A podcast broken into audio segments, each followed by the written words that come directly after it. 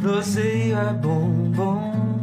A dois, a três é bom demais. Sou proseio, a dois é bom demais. Proseio com café, com bolo de fubá, um pão de queijo e doce de colher. Pois é, um pão de queijo e doce de colher. Proseio a dois. Direção e apresentação: Márcia Braga e o seu filho, Murilo Braga. Proseio A2 é bom, A2, A3 é bom demais. Sou proseio A2 é bom demais. Proseio com café, com bolo de fubá, um pão de queijo e doce de colher. Pois é, um pão de queijo e doce de. Bom dia, bom dia a todos. Estamos novamente aqui com o Proseio A2. Iniciando hoje com a, com a- sem a presença do Dr. Murilo, aqui Silvio Braga.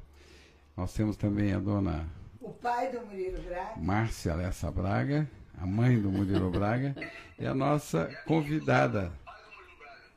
Isso, aqui, que, que quem vos fala é o pai do Murilo. Para quem não conhece, o pai do Murilo. E a nossa queridíssima amiga, Dona Vera Moraes, que está aqui também nos presenteando com a sua presença hoje. Tá certo? É, eu gostaria que todo mundo aí me desse um, um retorno, se está tudo bem, dá um feedback para a gente aí se o som tá legal. Para mim aqui tá legal, mas às vezes para vocês ele tá um pouco mais baixo, tá bom? É, Ok. Bom dia a todos. É, gente, hoje a gente está com uma pessoa muito legal aqui, minha companheira de alguns anos. É, a aproximação minha com ela se deu por causa da música, porque eu sempre gostei muito de ouvi-la cantar. E eu gostava muito também da performance dela e da Lucy Moraes, infelizmente não está mais entre nós, quando elas faziam o Renascer, e o Renascer sempre foi uma coisa que me encantou muito.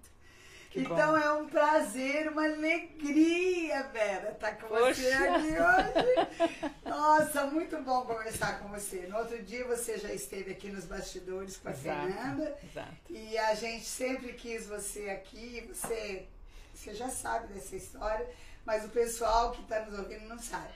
Que você iria ser a primeira Puxa, a, a puxa. inaugurar o nosso Proseio A2, Quanta né? honra. Porque é, a gente, a primeira ideia do Proseio era eternizar as pessoas, principalmente as pessoas com idade é, mais jovem há mais tempo, Poxa. entendeu?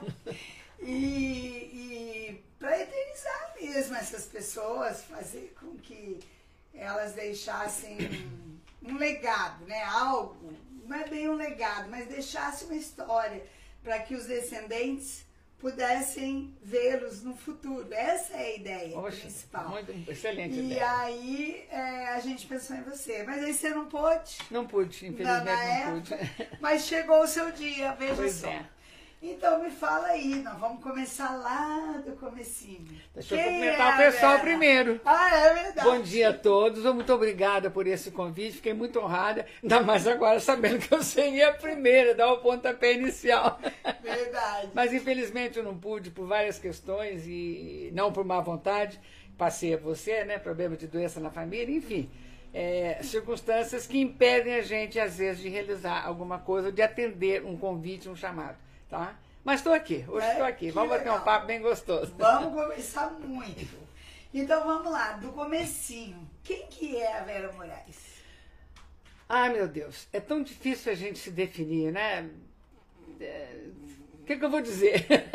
É mais fácil uma pessoa falar da gente, né? Isso acontece com qualquer pessoa. O nome mas Vera, comece. o nome Vera eu- veio de onde? O nome Vera veio de onde? Quem escolheu meu nome? Isso. Eu acredito que mãe e pai, os dois de bom senso, de consenso ali, resolveram colocar Vera Lúcia. E é um nome que realmente me agrada muito, é prazeroso. Só que o Lúcia geralmente fica, Fica abandonado, né? É. Eu só tinha uma tia que me chamava de Vera Lúcia, a a tia Maria José, irmã do meu pai. Todo mundo me chama de Vera, normalmente é Vera. E eu, E eu costumo. virou Vera Moraes. É, eu, mas eu costumo brincar sempre assim, que eu já perdi, não sei se eu perdi a minha identidade, porque tem hora que eu não sei quem eu sou, você perguntou, né? Então, quando eu era pequena, eu era Vera do dito do Nico.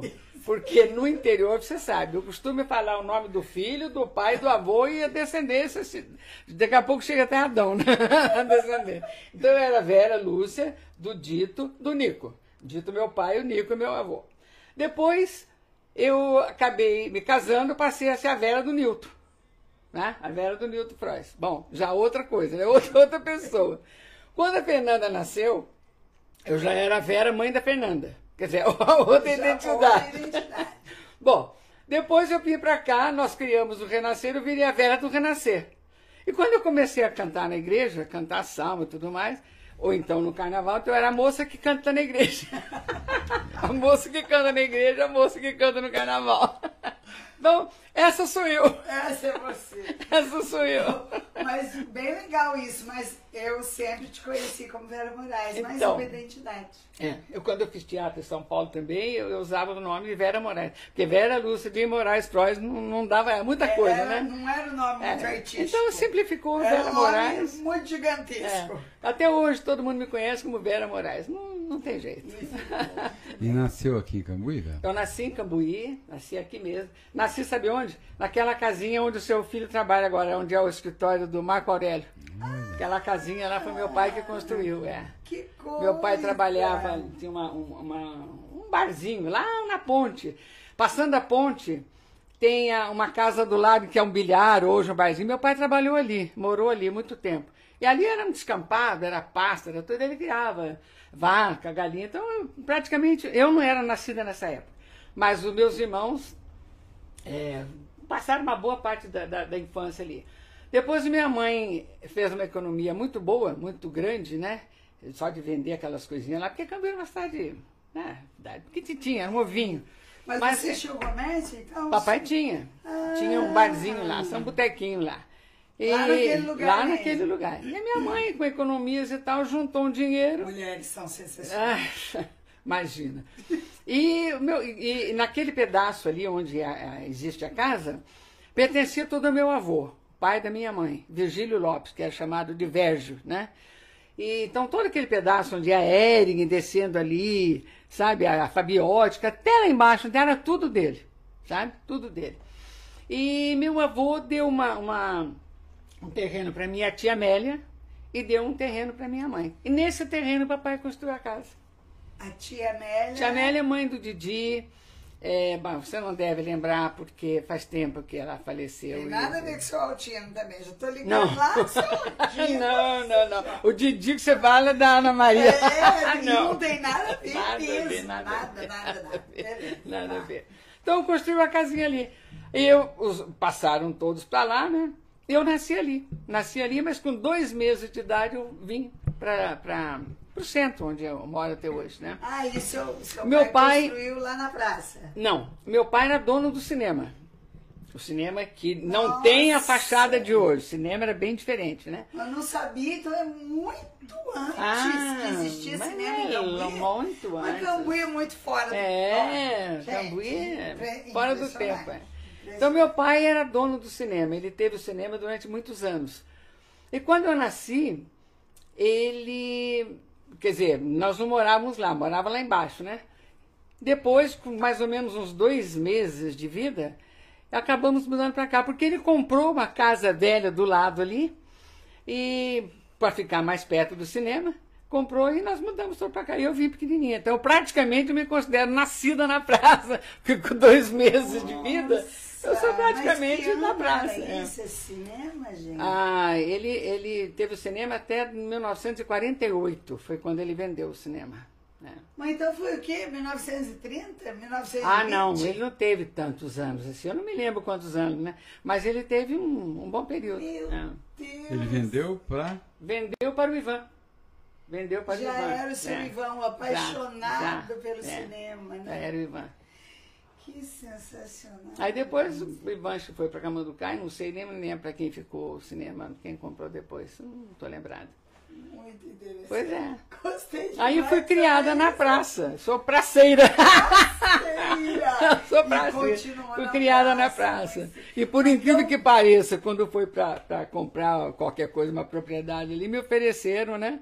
Eu entrei na, na- na- no bloco ali do, do grupo, do, do, Do prédio, e acabei morando vizinha de onde eu sou mesmo. De onde, onde eu morava. toda a vida morou. É. Gente, Como é que é a vida, então, né? quer dizer, você participou de todas as modificações que a praça teve. Todas. Praticamente Todas, todas, todas, porque você todas, estava todas. ali. Se Todas. acordava e dormia olhando para aquilo. ali. Brincava no jardim, né? Me Nossa, lembro de todos os canteiros do jardim, de todas as modificações, as árvores em formato de bichinhos e tudo mais, que era aquela topiaria que fazia. Existia isso também. Existia, existia. Quem veio para cá na ocasião, eu era menina, me lembro disso.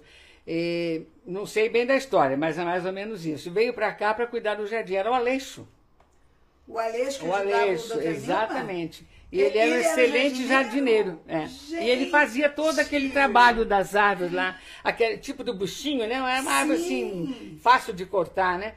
E não era bem essa, mas era mais ou menos. Parecia um é, cipreste, né? tinha cipreste, mas tinha uma árvore também. Parecia um buchinho, uma, uma, uma, uma folha um pouco maior, sabe? E a gente apanhava a folhinha para saber a pita. Uh, fazia subir. Olha que delícia.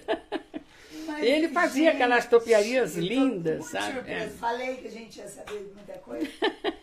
É a vida inspiradora com muita história para contar. Essa, essa frase eu ia falar no início, a gente esquece. Você programa uma coisa, mas esquece. Mas essa é uma mulher com muitas. É uma vida realmente muito inspiradora e com muita história para contar. É, que Muito bem, passando já tem, você viu. já tem um pouco de idade nas costas. Mas tá muito bem na vida. Ai, que bom. Então vamos agora para a sua idade escolar. Quando você começou a estudar, só tinha o Cavalcante? Só. Mas, na verdade, eu comecei a estudar na minha casa. Meu pai, meu pai é uma pessoa maravilhosa. E ele ensinou todos os filhos e netos a ler com três anos de idade. Nossa. E eu não fui exceção. e eu também aprendi. Então, com três anos de idade, eu já lia e já escrevia. Quando eu fui para a escola, Escrevia também. Escrevia, lia e escrevia. Lia e escrevia. Ainda, inclusive, tinha uma, uma, uma passagem interessante. Eu não me lembro disso, porque, imagina, eu era pequena, nem tudo, né? Dá para lembrar. Mas, como ele era dono do cinema, eu praticamente fui criada ali dentro do cinema. Eu ia lá, brincava, correndo, no meio das, das poltronas lá e tal, enfim. Mas não assistia aos filmes, né? Os filmes não, porque era filme para adulto, embora às vezes fosse cinema assim, é filme não proibido, mas como é que é? Criança não entrava muito no cinema, né? E naquele tempo só passava filme americano, né? O, o- Tudo com legenda. exatamente. O, o, o, o grosso, né? A maioria dos filmes era todos de, de filme americano. É, porque era a meca do cinema, né? De vez em quando passava um filme italiano, um filme francês, mas era muito difícil. O Mas resto era não americano. existia ainda. É, eu acho que não, não, não, não, tinha tanto filme desse, desse tipo aqui, né? Era mais americano. E o que que tinha? Cowboy, musicais. Então eu cresci naquele ambiente de, de música, de dan- sapateado, de dança. Então eu cresci naquilo, né? E eu chegava em casa e não entendia nada, evidentemente. Mas a segunda língua que eu ouvi na minha vida, mesmo sem entender nada, foi o inglês. Então eu chegava em casa, eu era cowboy, né? E, e seriados, os seriados famosos da época, que era o Flash Gordon, era ah, o Homem Foguete, é, quem mais? A Nioca, que eu- é, é, o nome seria Naioca, né? Mas a gente falava Nioca, é, o Gin das Selvas. Então, tinha, tinha, sabe? E a gente Mas isso seguia. aí foi era a época o quê? De 58. Não, de antes. De antes. De, qua- de 40 a 50 por aí, né? No cinema. No cinema. Ah, tá. Exatamente. Tô pensando na televisão. Ah, tá. Bom, a televisão é bem depois. Tá. Aí então eu chegava em casa e, e eu via aquilo, então eu reproduzia o som de música e tal. E como existia uma menina prodígio chamada Shirley Temple, Le... Também Ah, lembro, Shirley Temple é famosa. Eu não lembro, É. mas eu, eu conheço. E aprendeu, ela é sapateadora, né? Então, como eu era pequena, também eu chegava em casa. Eu ia também ensaiar os, Aí, os, o sapati, o- os sapateados, os passinhos do sapateado. Então eu cresci assim, nesse ambiente, nessa coisa toda. E aí foi, né? É, nunca aprendi a, a, sapatear como devia ser quando criança, mas dava lá meus passinhos, então ouvia sempre. E voltando, que você me perguntou mesmo, que eu falei, falei tanto agora que eu perdi o fio da meada. Eu perdi, nós estávamos falando do Cavalcante. Ah, sim. Seus primeiros anos, aí você falou sim. que você ah, eu falei do seu pai. É, aí eu falei, ia citar o fato interessante. E, e, naquele tempo existia o sabonete Lever, depois passou a Lux, hoje eu nem sei o que é. Então vinha o, o sabonete numa caixinha, compridinha assim, com três sabonetinhos. E em cada caixinha vinha a estampa de um artista de cinema americano, com a biografia atrás. Então aquele era uma coisa comum, a gente comprava aquilo lá e. Não é? Muito bem. E o pessoal contava que eu conhecia de cor salteado ali uh, de salteado a fotografia dos artistas, tanto homem como mulher. Então eu tampava a testa, eu dizia quem era. Tampava, mostrava a boca, eu sabia quem era. Quer dizer, o que, que é isso? Influência de tanto frequentar o cinema, né? Comecei a aprender a, a, a ler e escrever com o papai.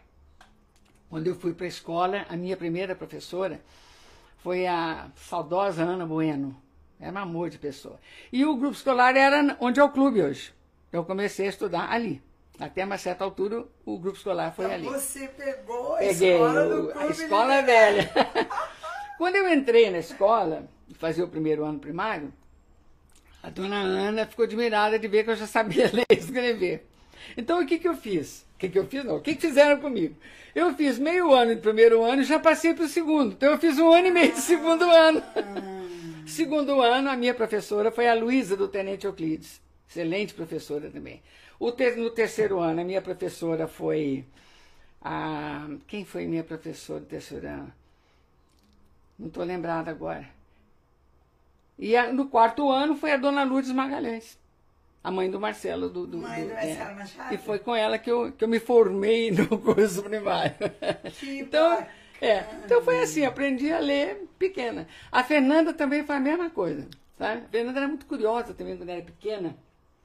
E via a letrinha, queria saber o que, que era, aquela coisa toda. E o papai não teve dúvida, né? Ah, foi ensinando, ela foi perguntando, foi ensinando e aprendeu brincando. Na escola, a mesma coisa. O professor um dia me chamou e falou: Que engraçado, por que, que a sua menina, quando faz um desenho, põe nome? Eu falei, porque ela sabe escrever, sabe ler. Não acredito. Isso aí é prejudicial para o desenvolvimento intelectual. Do... Falei, olha, até hoje eu não, não vi Ninguém prejuízo nenhum. Por aprender. Muito pelo contrário. Pelo contrário, falta de aprendizagem prejudica também. Então foi a aí. ausência de é. presença de aprendizagem facilita muito. Aí depois ah, o, o, o, grupo escolar passou para a rua Getúlio Vargas, onde é hoje, e eu terminei o estudo lá, com a dona Lúcia Magalhães. Tá, mas aí. A terceira professora foi a dona Elza. A dona, dona Elza, Elza, a mãe da é, Silvia. Exatamente, é, exatamente. Nossa, eu lembro é. muito Então foi a dona Ana Bueno, a Luísa Tenente Euclides, a Elza e a dona Lourdes. Me lembro das quatro professoras. Ô Vera, mas então, uh, o último grau de, de escolaridade que tinha aqui em Cambuí na época, então era o Carlos Cavalcante? Era o Carlos Cavalcante. E aí, você foi para onde? Depois eu fui para Bragança Paulista. Terminei Mas você foi lá com o quê? Com 11 anos? Não, eu fiz um ano de. Dá licença. Eu fiz um ano de admissão aqui em Cambuí mesmo, né?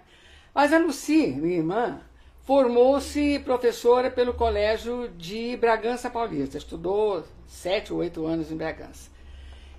E nesse meio tempo, eu estava por aqui, né? E a Luci, depois de formada, foi trabalhar também no colégio. As freiras convidaram. Ela então, sempre... mas já existia colégio nessa época que você tinha que estudar no colégio? Bragança? Não. Aqui não. Falando em Cambuí. Não, aqui não. É isso que eu quero aqui saber. é 59. O que você fez para fazer, para estudar? Ah, pois é. Então a minha irmã dava aula no colégio e meu pai achou por bem que eu fosse estudar interna, já que eu então, tinha uma irmã que morava em Bragança. Bragança. É. Ah, gente, ó, Cambuí não tinha. Não tinha. Cambuí a partir de 59. É, nada, nada. Tinha. Aí fui para Bragança Paulista, fiz o, o, o, o restinho da admissão para esse exame, passei e fiquei lá. Depois. A... Você foi morar com a Luci? Fui morar no colégio com a Luci. Ah, de lá, eu fui para São Paulo, fui transferida para São Paulo. Era colégio interno? Em Bragança era. Agora em São Paulo fui morar com meu irmão. Morar, com Zezé. É, com Zezé. Zezé tinha casado, papai comprou uma casa lá, então fomos morar com ele. A Luci passou a dar aula num colégio de freiras também, freiras alemãs, e eu estudei no mesmo colégio em outra unidade, então para alunos, né? Alunos maiores, que era, seria o ginásio. Aí eu fiz o, a segunda série lá. Aí eu acabei, acabei me dando bem com o, o clima de São Paulo, que eu, eu, sou do tempo da garoa. Ai, meu Quando Deus do céu. garoa é, deixa eu tomar um golinho aqui. Sou do tempo da garoa, tempo que tinha garoa, né? São Paulo da garoa. Eu morava na Casa Verde e o, o, o colégio ficava um pouco distante, não havia condução que passasse por lá. Então a gente juntava a turminha do bairro ali e a gente ia a pé, pulando, cantando, gritando, aquela coisa de, de adolescente, né? E quando baixava a garoa, era uma coisa triste, né? Aí o nariz já pingava, eu peguei uma quintinha, uma quintinha meio, meio complicadinha, né? Aí tive que ir embora, tive que ir embora e tal. E o papai queria que eu fosse interna em Pouso Alegre. Eu falei, bom, eu ouvia dizer que lá em Pouso Alegre tinha que tomar banho de camisola. Eu falei, eu vou pra lá pra tomar banho de camisola? Não olha a ideia de criança, né? Não vou de nenhum. Então, tinha uma turminha de Cambuí que estudava em Brasópolis. Aí papai foi lá, gostou do colégio e tal, e fui para Brasópolis. Muito Mas bem. veja bem, saiu daqui para estudar em, Bra... Bras... Em Brasópolis. corte. Brasópolis é uma cidade mais velha que Cambuí? Boa pergunta, viu? Boa pergunta. Eu Porque acredito que assim, seja. Zé, Acho que sim, Eu acredito que seja. É, eu acredito que seja. Porque veja Consolação- só. Consolação é mais velho. É, consolação é verdade. É consolação que encolheu em vez de crescer. É, né? Pois Eu mas acredito to- que seja. toda. Depois nós vamos Bom, ver os detalhes. Vê essa história, tá vendo? As histórias. Aí, fui pra lá. Lá no colégio estudava quem? Estudava a Maria Virgínia, a Denise, a Claudete Machado, a Ed Maria, e eu fui pra lá. Quer dizer, então já tinha um respaldo das amigas de Cambuí. Não ia ficar sozinha, né? Porque o problema é ficar sozinha no internato. é Poxa sozinha. vida. Meu Deus, como eu chorei naquela Bragança Paulista. Minha mãe santíssima. Chegava de noite, porque a gente dormia com as galinhas e acordava com as galinhas também. Oito horas na cama. Fazia tudo, tinha que fazer oito horas pra A cama. noite devia ser um Nossa. Senhora! E a gente deitava e não tinha sono. Você ficava escutando tudo quanto é coisa, é grilo, é o que passava. Você, você ouvia som que nem existia, né? Até que dormia. Chegava no dia seguinte, cinco e meia de pé. Batia o sino lá, mé, mé, mé, todo mundo tinha que pular da cama, já era por turno, cada um, um grupo arrumava a cama, outro grupo já ia pro banheiro, escovava dente, papapá, trocar roupa. Aí descia todo mundo em fila para ir à missa, né? Depois da missa, ia para o refeitório, tomar o café da manhã. O café da manhã, quem tinha aula de manhã, ia para a escola, ia para a sala de aula. Quem não tinha, ia para o estúdio, para o salão, que né, comum de todo mundo estudar. Cada um ia para sua carteira, para estudar, fazer lição, etc, etc. Mas tinha que ficar bom mesmo. É, Com tudo isso. é. Então era, um- era um sacrifício, viu? E a gente aguentou, passou, tanto é que a gente está aqui, né? Muito bem. Aí de Brasópolis, acabei ficando lá dois anos, e, mas o papai achou muito longe, sabe? Era longe mesmo. Que tinha, que- pá, pegava o, ônibus do Cambuí, descia em, em Pouso Alegre, em Pouso Alegre pegava o outro ônibus, parava em Santa Rita do Sapucaí para depois chegar. Quer dizer, praticamente um dia inteiro. E quando chovia? Porque a estrada era de terra. Puxa vida! Quando chovia era um... Fernão Dias já existia. Já existia. 54. Já, não, já existia. A Fernão Dias começou por volta de 50, por aí, ela demorou uns tempos. Mas ficou pronta, né? Mas já ia pela Fernão Dias. Mas daí em diante, tinha lugar que não tinha, não tinha, não tinha asfalto, não tinha nada, era terra. Ai, a gente patinava naquele, naquele ônibus, sabe? Era uma aventura. Então, outra coisa, a gente não vinha com muita frequência para cá. Era tipo uma vez. Não. não, algumas vezes. As férias. algu- alguns feriados mais prolongadinhos, assim, a gente vinha. Mas fora isso, ficava por lá, né? E outra coisa, a turma de Cambuí sempre chegava atrasada. Por quê? Festa do córrego. A festa do córrego. Então a gente tinha que chegar no começo. Fica, terminava o- o- as férias de julho, que era assim, a gente tinha as férias em dezembro, janeiro e fevereiro. Dezembro, janeiro, fevereiro, três meses de férias. A gente até cansava de ficar à toa, né? Mas não queria ir pro colégio. E chegava em julho, tinha mais um mês de férias. Então a gente tinha quatro meses de férias antigamente. E dava para aproveitar as férias, dava para aproveitar o estudo e aprendia, que é uma maravilha. Você sabe disso, o Silvio sabe disso. Bem, então quando chegava o final Nossa. de julho, tinha que ir embora, no primeiro de agosto tinha que ir embora. Mas a gente ia. É. E a festa do colo? Então chegava lá no, no internato, feriado de 7 de setembro, jané. De jeito nenhum não vinha, né? E a gente curtia. Era a nossa turma de Cambuí e tinha uma turma também, se não me engano, de Eliodora. A gente ficava lá amigo de castigo. Gente, só, só para esclarecer um pouquinho, Córrego do Bom Jesus é uma cidadezinha aqui, 3, 4 quilômetros de Cambuí, que tem uma festa em 8 de agosto do Bom Jesus, né? Isso, 6 de agosto. 6 de agosto. 6 de agosto. E que todo mundo vai para lá. Todo mundo é. da região vai para lá. Inclusive eu lá, É isso aí. É a, a festa mais famosa da região aqui, né? E, mas por ser cidade pequena, vinha gente de todo quanto é canto. E lotava a cidade. É, Essa é uma cidade santuária, né? Bom, acabo, resumindo a história, acabei voltando para Pouso Alegre, mas não como interna do Colégio Santa Doroteia. Aí eu passei a morar num pensionato, e do pensionato havia algumas meninas também, de Cambuí acho que era só eu, não tinha ninguém mais. Tinha uma de Paraisópolis, é, duas de Cachoeira dos, dos, dos Ouros, se não me engano. Eu e mais uma menina de Itajuá. Quer dizer, era pouca gente, pensionato, pouca gente. Sem contar algumas senhoras de idade que moravam lá também. Aí eu fiz os três anos de magistério lá, me formei lá e me embora. Aí comecei a lecionar no colégio, que nessa época o colégio já estava funcionando. No colégio em Cambuí. Colégio Felipe de Sá. Ah, olha então, é. gente, é interessante demais. Então, peraí. Então você só fez o primário em Cambuí, aí foi para Bragança com a Luci, de Bragança foi para São Paulo, Bra... São, ah, Paulo, São Paulo, é. São, São Paulo, Paulo Brasópolis, de Brasópolis, Pouso Alegre. Alegre. Veja só, é realmente incrível. Já é viajante desde essa época. Desde Você vê que coisa, época, Que coisa impressionante. Que coisa, né? Não, mas olha como era difícil estudar. Era, era difícil.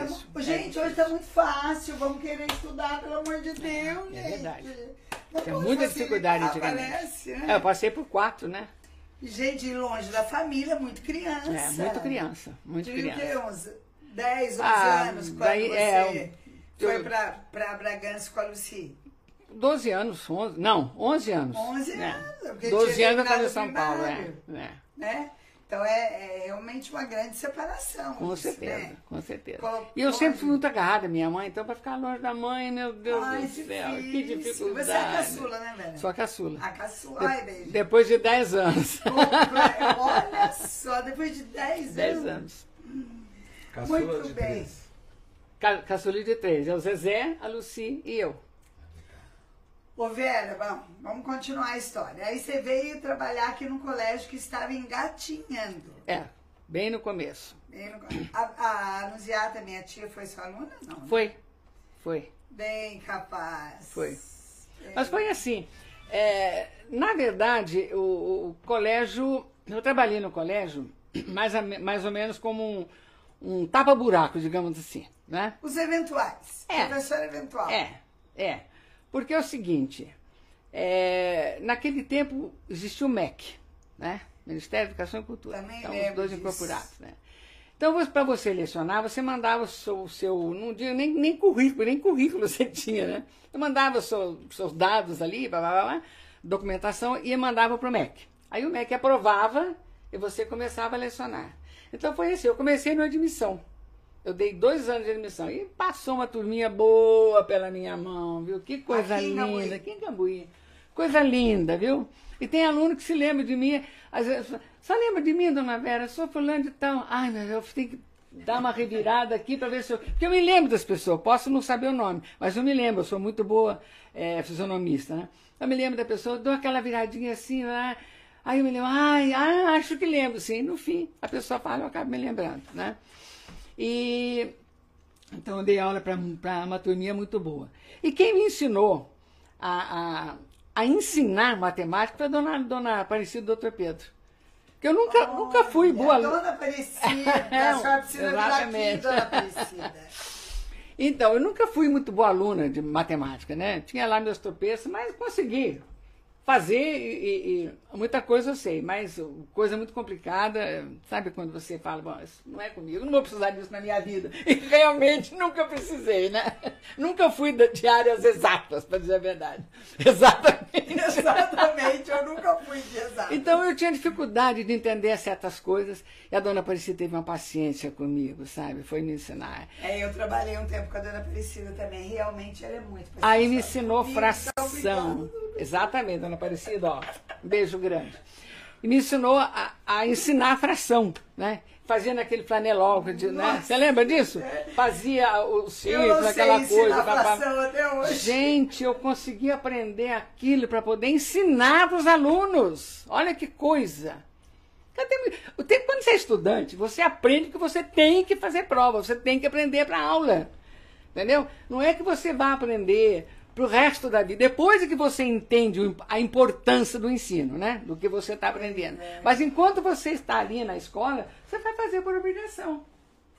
Você lê um livro por obrigação, né? Para fazer o relatório. Tudo é penoso, né? Tudo, meu Deus. E depois vai despertando aquela, aquela, aquela vontade. Exatamente. Ou, ou aquele interesse em determinada matéria, em determinada Exatamente. vocação é. que você teria, né? Exatamente. Ok, de, de, deixa eu aproveitar, bem. Vou, vou, colocar aqui o. o, o Beba água, velho. Enquanto a Vera toma uma aguinha. Um agradecimento aos nossos patrocinadores, né? Nós estamos aqui sendo patrocinados sempre pelo Café Itaim. Olha, eu vou arrumar um pouquinho. Nosso café, gente. O nosso Café Itaim, aquela câmera lá agora. Serras Verdes, né? O docinho de banana natural, que também tem docinho sem açúcar. É, gente, né? é cultura familiar, eles plantam a banana, ah. é desde a da plantação até o doce final, hum. lá no Serras A padaria aqui da Vila da, da, da, da Cultura, avenida, né? Da Avenida, padaria, padaria Avenida, da, da Pracinha da Cultura, o supermercado Cinco, Cinco Irmãos, que nos dão aí o pãozinho de queijo, né? Delícia. Obrigado. Estou provando, viu? A Cibele, que é a patrocinadora da, das canecas, né? A doutora Cibele, nossa filha. Logoteria, Karine. Muito bom. Vamos ver se você vai receber o seu troféu. Ah, não, tem isso. Logotipos e as nossas propagandas. Todo mundo recebe porque eu não vou receber. Infocan, né? Que está por trás da tecnologia aqui, meio, eu, é meio carente O responsável, ainda, né? o, o Silvio Braga. E a querida Bruna, que é a nossa funcionária. Assistente. Assistente por trás das. Virtual. Por trás, por trás de tudo, né? Assistente virtual, como diz a marca. Então vamos lá, ô, dona Vera. Continua. Vamos continuar aqui. Eu gostaria de fazer uma pergunta para a senhora. Pode não. Não vai então, fugir, nós não, né? então nós falamos da dona Vera. Mas não estou no colégio ainda. Está no colégio ainda. A dona Vera colégio, etc e tal. Mas quando que começou a aparecer o lado artístico da Dona Vera, que é muito interessante, porque a Dona Vera faz sapateada, a Dona Vera sempre cantou, sempre participou de coral, sempre participou de teatro. Quando começou, já nasci, no colégio já tinha alguma coisa? Já no grupo tinha alguma coisa? Como é que foi o começo de, de toda a história? Se eu disser que o começo foi de pequena, como eu acabei de dizer, é. os sapateados que eu improvisava em casa, então aquilo me encantou. Eu tenho duas paixões na vida. Uma eu consegui realizar, a outra não, ainda não tive coragem. que é patinação no gelo. Eu amo patinação no gelo, mas nunca pus um patinho de lâmina no pé. Patinho de rodinha, sim. Patinava quando criança, até pouco tempo. Já tem até um par lá, não sei nem como é que tá. Mas rodinha inline não, né? Rodinha não, com quatro rodinhas. É quatro rodinhas, que eu acho muito mais seguro. Essa é, patinha inline era mais para competição, né? Os competidores depois passaram, que dá maior mobilidade, de, né? Ontem nós tivemos à noite aqui, ó, com curiosidade, o instrutor da Cibele, com dois alunos indo para BH para fazer é, to, participar de um torneio de patins. Que legal, Campeonato de patinação. Maravilha. É. Maravilha. Mas vamos lá, continuando. Então, então é, é, era de quatro rodinhas mesmo, né? E eu, eu, eu, já fui a vários lugares, inclusive nos Estados Unidos, com ringue de patinação, nunca experimentei uma lâmina, sabe? Eu, porque eu fico tão fascinado, eu sou assim, vidrado em patinação no gelo. Eu não acredito no que aquilo que as pessoas fazem em cima de uma lâmina. É o fim do mundo. É, é, Para mim, a dança é o esporte mais completo que existe. Porque ali você tem a dança, você tem o esporte, você tem o equilíbrio, você tem tudo. Né? Para você ser uma patinadora ou um patinador, você tem que reunir vários quesitos ali. E executar aquelas piruetas, aquelas coisas de louco que eles fazem. E eu sofro com aquilo, sabe? Eu sofro com aquilo. Cada vez que, que, um, que o rapaz pega, o, o, o, o, dançarino pega a moça que vai preparar o salto, eu já faço assim, ai meu Deus do céu, eu já fico aflita, porque aqui, naquele giro ela tem que cair de pé. E num pé só, a maioria das vezes. É. Pé não. Só. Num é. pé só, e, e não cai com dois, num pé é só. Não, impressionante. E quando é... joga pra cima e vem Olha, eu sofro com patinação no gelo. Então acho que eu nunca tive coragem de patinar no gelo por causa disso. Rodinha não. Mas eu acho fantástico. Então começou aí. Passava, o papai sempre passava filmes musicais e um deles era sobre patinação. Era de uma sueca chamada Sonja Ene. A Sonja Ene foi uma campeã. Bom, na época que eu me lembro, bem entendido, que eu ouvi outras, né? Mas na época que eu, que eu assistia, ela foi uma grande campeã de patinação, sabe, desses campeonatos mundiais, Olimpíadas, essa coisa toda. E a Lucia esteve lá na Suécia e visitou o túmulo dela, sabe? Tem lá uma homenagem a ela, é um espetáculo. Eu não, não conheço ainda. Mas ela patinava que é a coisa mais linda do mundo, dentro do, do, do, das regras de antigamente, que hoje é tudo mudado, né? Hoje as regras são diferentes para é, tudo. É, apareceram coisas é. diferentes. É. Regras diferentes também, né? Então, eu olhava aquilo, eu achava coisa mais linda. Então eu tentava deslizar na minha casa, né? Coisa mais. Nossa, fantástica. E eu sapateado americano.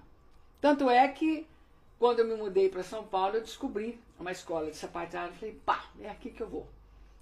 E chamava Kika Tap Center. E eu tive um grande professor, Valdomiro Pires. Valdomiro, se você estiver me vendo, ó, beijão pra você, viu? E, então, um grande professor. Eu fiz 10 anos de sapateado americano. A prova do crime, gente. Olha o sapatinho dela de sapatear. Ai, detalhe, tem uma foto aqui, não era para ser agora, né? O Raul adiantou a história. Aqui, dá para ver? Se dá para aproximar? Deixa eu ver aqui. É, essa foto, tá enxergando bem ali, gente? Tá nada. É o foco, né? Fica mais longe mesmo. Longe. Ó, cadê, gente? Pra onde que eu viro isso? Não é possível que fala, mas eu quero É que, que tem várias essa. aí, várias fotos numa só. Essa. Isso, tô vendo, tô vendo, tá vendo, tá mostrando. Eu sou a terceira do, da esquerda pra direita. Não, direita pra esquerda, né? Bem, pega o foco lá, naquela câmera lá. Aqui? É, nessa aí. Peraí. Escureceu. Escureceu total. Você postou lá? Você não, não fiz nada. Vai, vai, é, é, realmente não está focando. Não? Não, não está. Então é aqui mesmo. Ah, eu tenho outras fotos, mas estão tão bem guardadas que eu não consegui achar. Você tem que olhar da tua distância mesmo. A gente posso falar uma coisa? Hein? Estou fazendo uma divulgação aqui grande ao vivo pelo WhatsApp e pelo Instagram. Tem muita gente mandando beijo, abraço e falando que vai assistir. Que lindo! Ou está assistindo. Ah, que lindo! Beijo para todo mundo que está me vendo. Tá. Vamos tentar de novo. Aqui a sapateadora. Isso, aí, aí, aí ficou legal. Viu? Tá focando? A terceira, pessoal. É Esse é o primeiro ano de sapateado, ele estava engatinhando ainda. A terceira da esquerda para a direita, não é isso? Pronto. É no meio, uma das duas no meio. As outras eu tenho mais, mas eu estava tão difícil de achar que eu falei, bom, primeira que eu achei ali. Bom, enfim, mas mais Aí começou assim. que isso é impossível. É, com o sapato igual. Aí o sapato tem a, a, as duas pontas, né? Aqui e o saltinho. Então esse é um sapato de salto que eu usava geralmente para... Olha, é. olha isso. Então fazia... Isso. Sensacional. Sensacional. Então, é, gost, sempre gostei disso, né? Gente, nós estamos anos. aqui, tivemos um, uma ajuda aqui da Fernanda, é a filha da Vera, que está aqui na retaguarda, fazendo um monitoramento aqui, e nós precisamos agradecer o pessoal que está online aí. Gente, vamos lá, vamos se inscrever, vamos dar um, um likezinho aí. Tem muita gente online nos assistindo, mas pouca gente se inscrevendo, certo? E clica lá, gente, não cai o dedo. Curte, por favor. 45, Isso é importante. 45 visualizações aqui, apenas é, 15. 15 que se inscreveram aqui, que, que deram like. Então vamos lá, 45 para aqui, 30 aí estão vendo, mas não estão dando. tá certo? Mas é assim mesmo. Bom, eu, eu quero voltar pro colégio, você saltou assim. Deixa eu acabar de falar do, do, da, da, Da- perguntou é, o raciocínio dele, da música, né? Aí, aí, como falando do sapateado, né? Fiz 10 anos, a Fernanda fazia, fazia é, balé clássico com a Maria Ângela D'André. Eu entrei na Academia da Marina para poder fazer jazz. Porque eu sempre gostei de dança. O meu mundo é esse, é música, né? Dança, canto, é sapateado, é, é disso que eu gosto mesmo. E tanto é que quando eu vinha a companhia de dança de qualquer lugar, seja espanhol, que balé, eu não perdia nada. Eu morava em São Paulo, tinha facilidade, eu ia a tudo, né? Então eu estava sempre em dia com as novidades musicais e, e artísticas. Bom, depois eu, eu entrei na, na Academia da Mariana e fiz jazz. Então eu fiz quatro anos de jazz. E era a única mãe que participava das festas de final de ano, da apresentação, junto com as meninas, que eram aquelas meninas, meninas adolescentes e a mamãe lá no meio. Que legal isso. Então, então eu sempre gostei disso, né? Nunca me incomodei com o que iam falar, deixar de falar. Isso é, é- não, não- não- não- é muito relevante. Né? Então, eu gostava de dançar, curtia, fiz quatro anos, sapateado, tinha uma turma grande, muito legal. E então a gente fazia as representações no final do ano, estava eu lá, né? Depois eu acabei. Nesse meio tempo eu comecei a fazer teatro também, com Ademir Martins. E depois, papai faleceu. Essa aqui resolveu, minha filha, né? Resolveu ir para os Estados Unidos, passar uma temporada e acabou ficando por lá, né? Ficou. Então eu estava assim, Achou meio. o príncipe lá, né? É, mas naquele tempo não tinha príncipe ainda não. não tinha ainda não. Tinha o Kiss. Ah, tinha o Kiss, né? Nem tinha, tinha, tinha o Kiss nessa época. Eu sei que eu acabei, sabe, eu, me deu um estalo de vir embora, né? Ir embora e tal. Botei a mudança no carro e para Gambuí. Cheguei aqui, já comecei a trabalhar direto no colégio. Aí eu voltando no colégio, comecei a trabalhar direto, né? E Então você trabalhou em dois momentos. dois colégio. momentos. Lá no início, E quando ele depois? estava semi-inaugurado, vamos E falar 28 anos assim, depois. E 28 É. anos depois. Estando aqui, eh, mesmo quando eu morava em São Paulo, já existia a escola de samba Estamos Aí, já existia a Turma do Brinco. Eu cantei, na turma, puxei eh, a música samba na Turma do Brinco, depois passei para Estamos Aí. E fiquei durante muito tempo cantando, participando do carnaval da Estamos Aí. Até criar o Renascer, então virar. o- o- Aí eu arrumei uma parceira para cantar junto, né? No Renascer. Então a gente fazia participação do carnaval, puxava a marchinha do carnaval, né? porque a nossa era bloco, então era mais, mais marchinha. Muito bom. Muito Então, voltando ao colégio, você falou, falei da, da parte musical, Artística, né? porque tá tudo aqui, ó. Ia falar sobre tudo isso. Mas nós demos um salto. Volta lá. Aí vamos voltar então, 28 anos 20 atrás. anos aí foi Aí comecei a lecionar na admissão, passou a admissão, foi extinto o curso de admissão. E eu passei a dar aula de português e história, primeiro ano primário, ah, primeiro ano ginasial, primeira série ginasial, primeira e segunda. E o Newton, naquela ocasião, a gente era namorado apenas, ele passou a dar aula de história. Entrou também onde eu queria falar, namoro e casamento. Ele passou a dar aula de história geral. E eu fiquei com a história do Brasil e com a história geral. Eu adorava a história do Brasil. Né? Bom, aí apareceu uma professora de Santa Rita Sapucaí, a Wanda, se não me engano. E ela veio assumir a cadeira de história. Então ficou com a história geral e a história do Brasil. E eu já fui espirrada da história. Lembra que eu falei para você que no começo que não era, não tinha assim uma, uma um, é é um registro, né?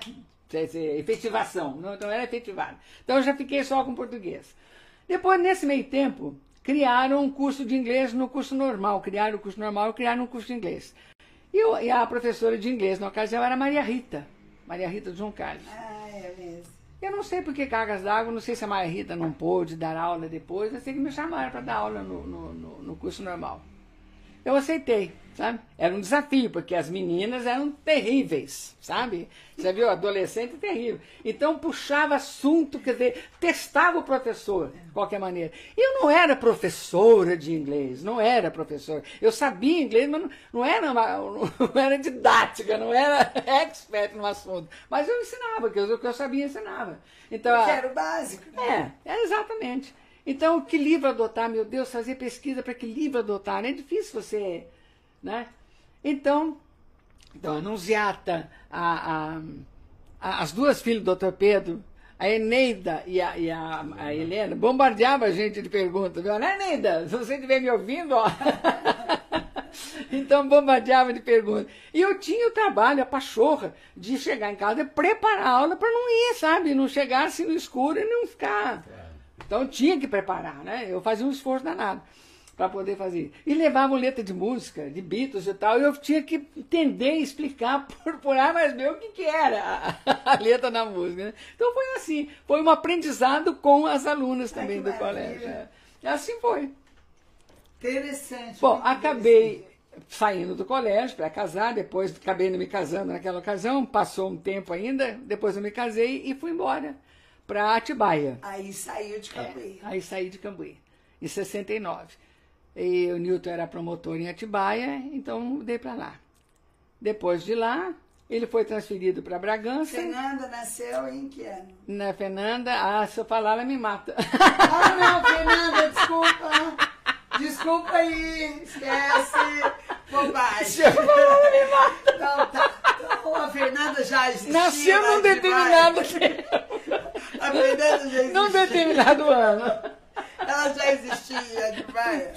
Não, não, não existia. Então, você pode Então é uma deduzir. garota. Você pode deduzir.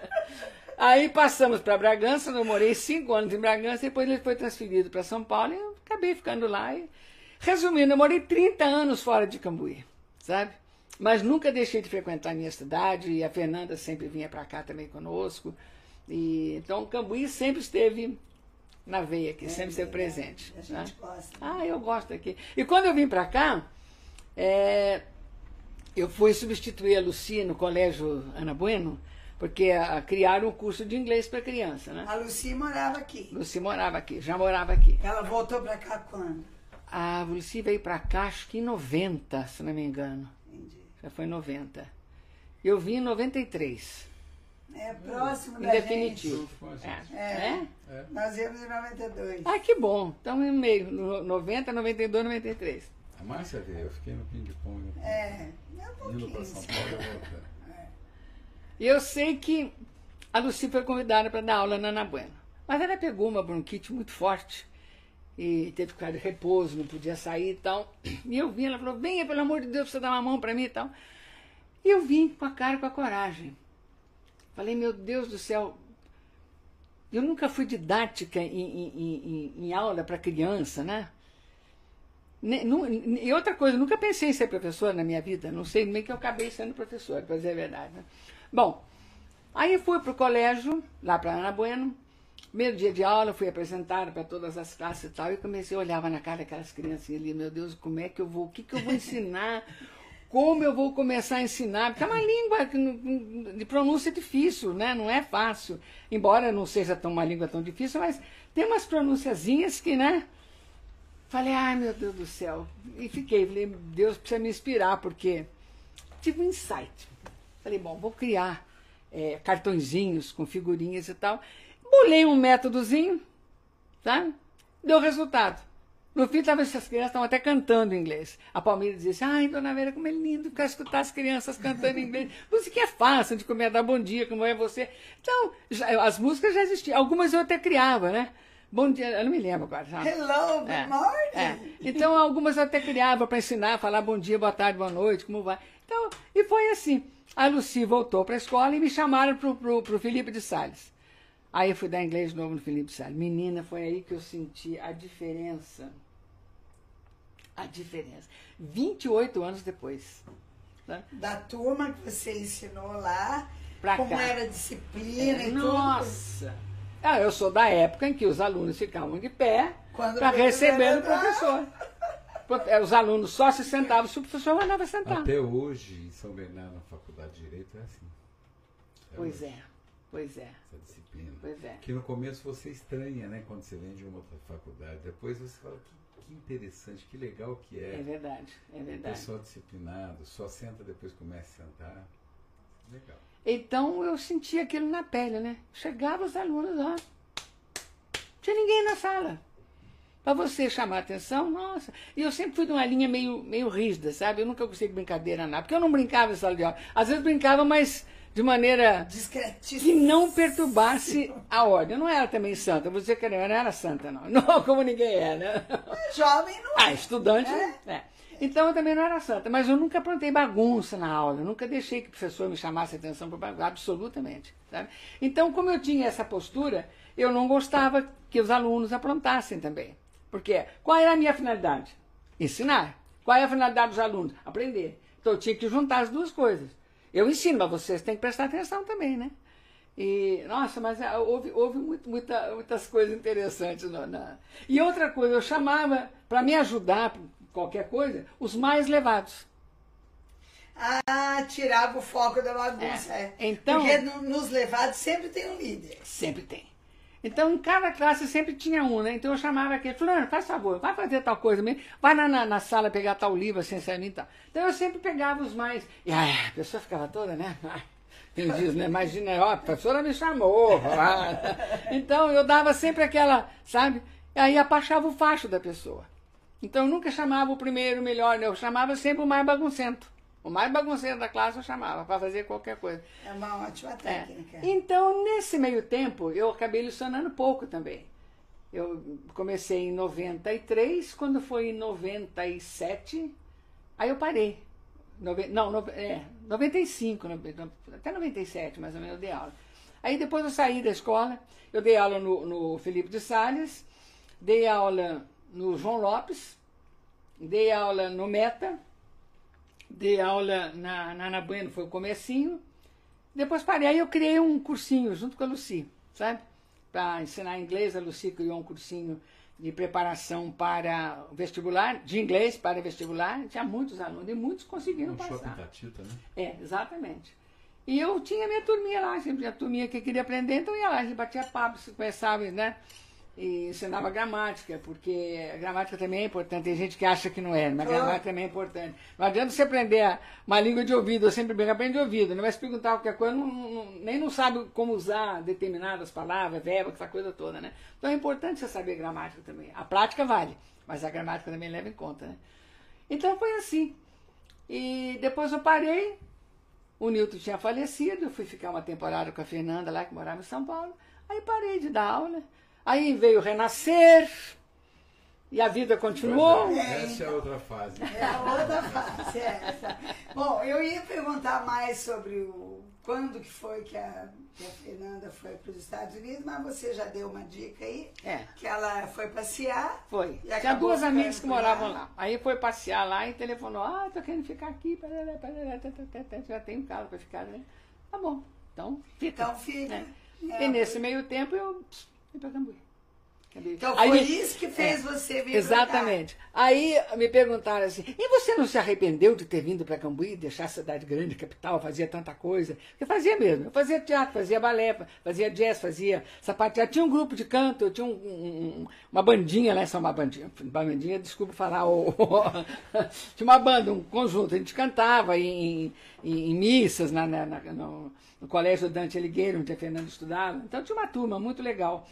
E houve até um concurso, não sei se vocês se lembram, de cartas de amor, é, patrocinado pelo, pelo metrô de São Paulo. E a nosso, nosso grupo, nossa banda foi cantar lá no metrô da, da São Bento. Que da Várias hora. músicas, é, é, liam cartas de amor, sabe? Cartas que apresentavam lá. Então, você lembra disso? Bento. É. Frequentava lá. então, nós, nos intervalos das cartas, a gente cantava. Então, tinha o, o- o cantor, eu, e mais três músicos. Sabe? Inclusive uma professora que era professora da Fernanda, professora do Dante. Era muito é. legal. A- as artes, eu acho assim, é, são medicamentos para a alma. Ai, nem vale, nem Então, fale. quando a pessoa é envolvida com literatura, música, o teatro, essas coisas, Ah, uma coisa dele. preenche, É, né? Porque você exatamente. precisa trabalhar, você precisa cuidar de tudo, né? mas precisa de algo mais, Sem porque dúvida, a gente dúvida. precisa de inspiração Sem dúvida. também, né? É verdade. Então você teve uma vida muito preenchida. Foi, foi mesmo. Não é? Foi Então mesmo. você, você participou de muita coisa. Então aí agora a gente podia começar a falar, então, eu ia perguntar, você fez aula de russo?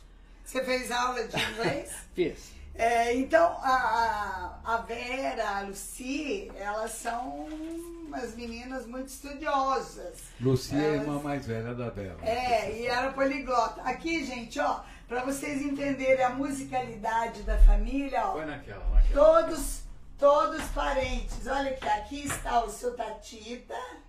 O primeiro ali é o seu Tatita, o segundo é o Beto. Não, é o um Zezito. Isso. Zezito, seu Meu- Zezito. Meu pai. Do lado é o pai da Vera. O outro é o chamado Ganso, né? O Aloysio, que todo mundo conhecia como Ganso. O Aloysio, o ex-marido da Claudete? É. Nossa! Depois, E o Beto? O Beto. Abaixo do Beto, a Dona Luci, com o violão. Ao lado é o avô da Vera É, Moraes. avô. Do outro lado, a Dona Conceição. Tia. E a Heloísa A Dona Moraes. Conceição do Nico é essa aqui, minha primeira, a primeira pessoa que me falou de música. E a Dona Heloísa Moraes, que deu aula pra mim no segundo, no terceiro e no Olha quarto que ano. coisa, hein? Aos amigos aí, gente. Dona Heloísa Moraes. Mas o, o- aqui no caso da família, o meu tio Tatita tocava flauta e saxofone. O Zezito acho que era só saxofone. O meu pai, você sabia que está com trompete na mão. Ele tocava trompete, tocava trombone, tocava flauta e tocava eh, clarinete. Benedito- e a lenda do Benedito violão. Benedito José de Moraes. Mais conhecido como Dito do Nico. Dito era velha do. Dito do Nico. e o Aloysio, toca, é, alguma coisa ele tocava também. O Beto sempre o sax, a Lucy tocava violão, o meu avô tocava guitarra portuguesa e bandolim, a minha tia, que é formada eh, em música, né, Maria- maestrina, tocava violão, tocava eh, violino e tocava piano. E a. Luísa tocava. Acho, que- acho que no piano, ela tocava acordeão muito bem, fez curso de acordeão. Pois Luísa é, eu nunca soube na que a. Dona Heloísa tocava. Ela, ela fazia a gente Ah, não. cantar. É, Não é, não é, não é, não é a, a da Áustria, não, na tia. Não, a, a- a Maria Regina é a Maria prima. Regina faleceu prima. esse É, ano, né? é, faleceu este ano. Recente. Ah, Luísa Moraes, essa aí? É, É, minha professora foi da vida professora minha inteira. É. Aqui, olha o semblante. É, ela Ela era magrinha, tinha uma cabelo, um cabelo comprido, uma ver, trança. né? Não, eu Essa sei, eu tô tá falando pra você, Sim, Zê. sim. Dona Heloísa. E ela fazia muitas apresentações musicais com a nossa turma. Fazia, né? E era eu, o Fábio, a Jussara, a Kátia Olha só. e a Cidinha. Éramos nós cinco que sempre cantaram. Então é, é muito Mas você perguntou isso. se eu cantava em grupo assim. Então, no no- nos colégios, é, em Bragança, nem tanto. Mas em Brasópolis, eu cantava muito. Pouso Alegre cantava muito. Então, quando tinha apresentação. Desde garotinha já É. cantava. Então, quando tinha apresentação de colégio, assim, eu- eles me escolhiam para cantar, né? E, ai meu Deus, eu me lembro. Houve uma apresentação de final de ano. É, não é, bem- é, uma apresentação mesmo. Então, que foi uma- um quadro de Natal. Tinha um palco pequeno lá no, no- no salão, salão de música, de, de, de, de- enfim, de arte, de, de música e tal. E então, um pequeno palco montaram um presépio. Eu fui o anjo, Com asa e tudo. com asa e tudo. Então, eu estava num lugar mais alto. Então, eu estou rindo pelo seguinte: eu só tinha que abrir os braços na hora que abrisse a cortina. E eu fiquei o tempo todo, quase morri de dor no braço. Na hora de abrir a cortina, eu tinha que descer. Então ninguém falou que não precisava, né? Eu o tempo todo, eu já estava com um câmbio no braço. A asa, a asa aberta com os braços abertos. eu precisava do braço aberto, o braço fechou. Eu já estava com câmbio, com dor. E eu fazia um contracanto muito bonito do, do Noite Feliz. Eu nunca vi ninguém cantar esse contracanto. Então foi a primeira vez que eu cantei. Eu, de braço dolorido, lá cantando. Quase morri de dor no braço. Pessoal, Ai, é muito meu legal. Deus. Nós, to- todo Natal com a Ai. Luci, irmã da Vera, quando a Luci ainda, ainda vivia conosco, né? Poucos anos atrás ela nos deixou, está vivendo no outro plano.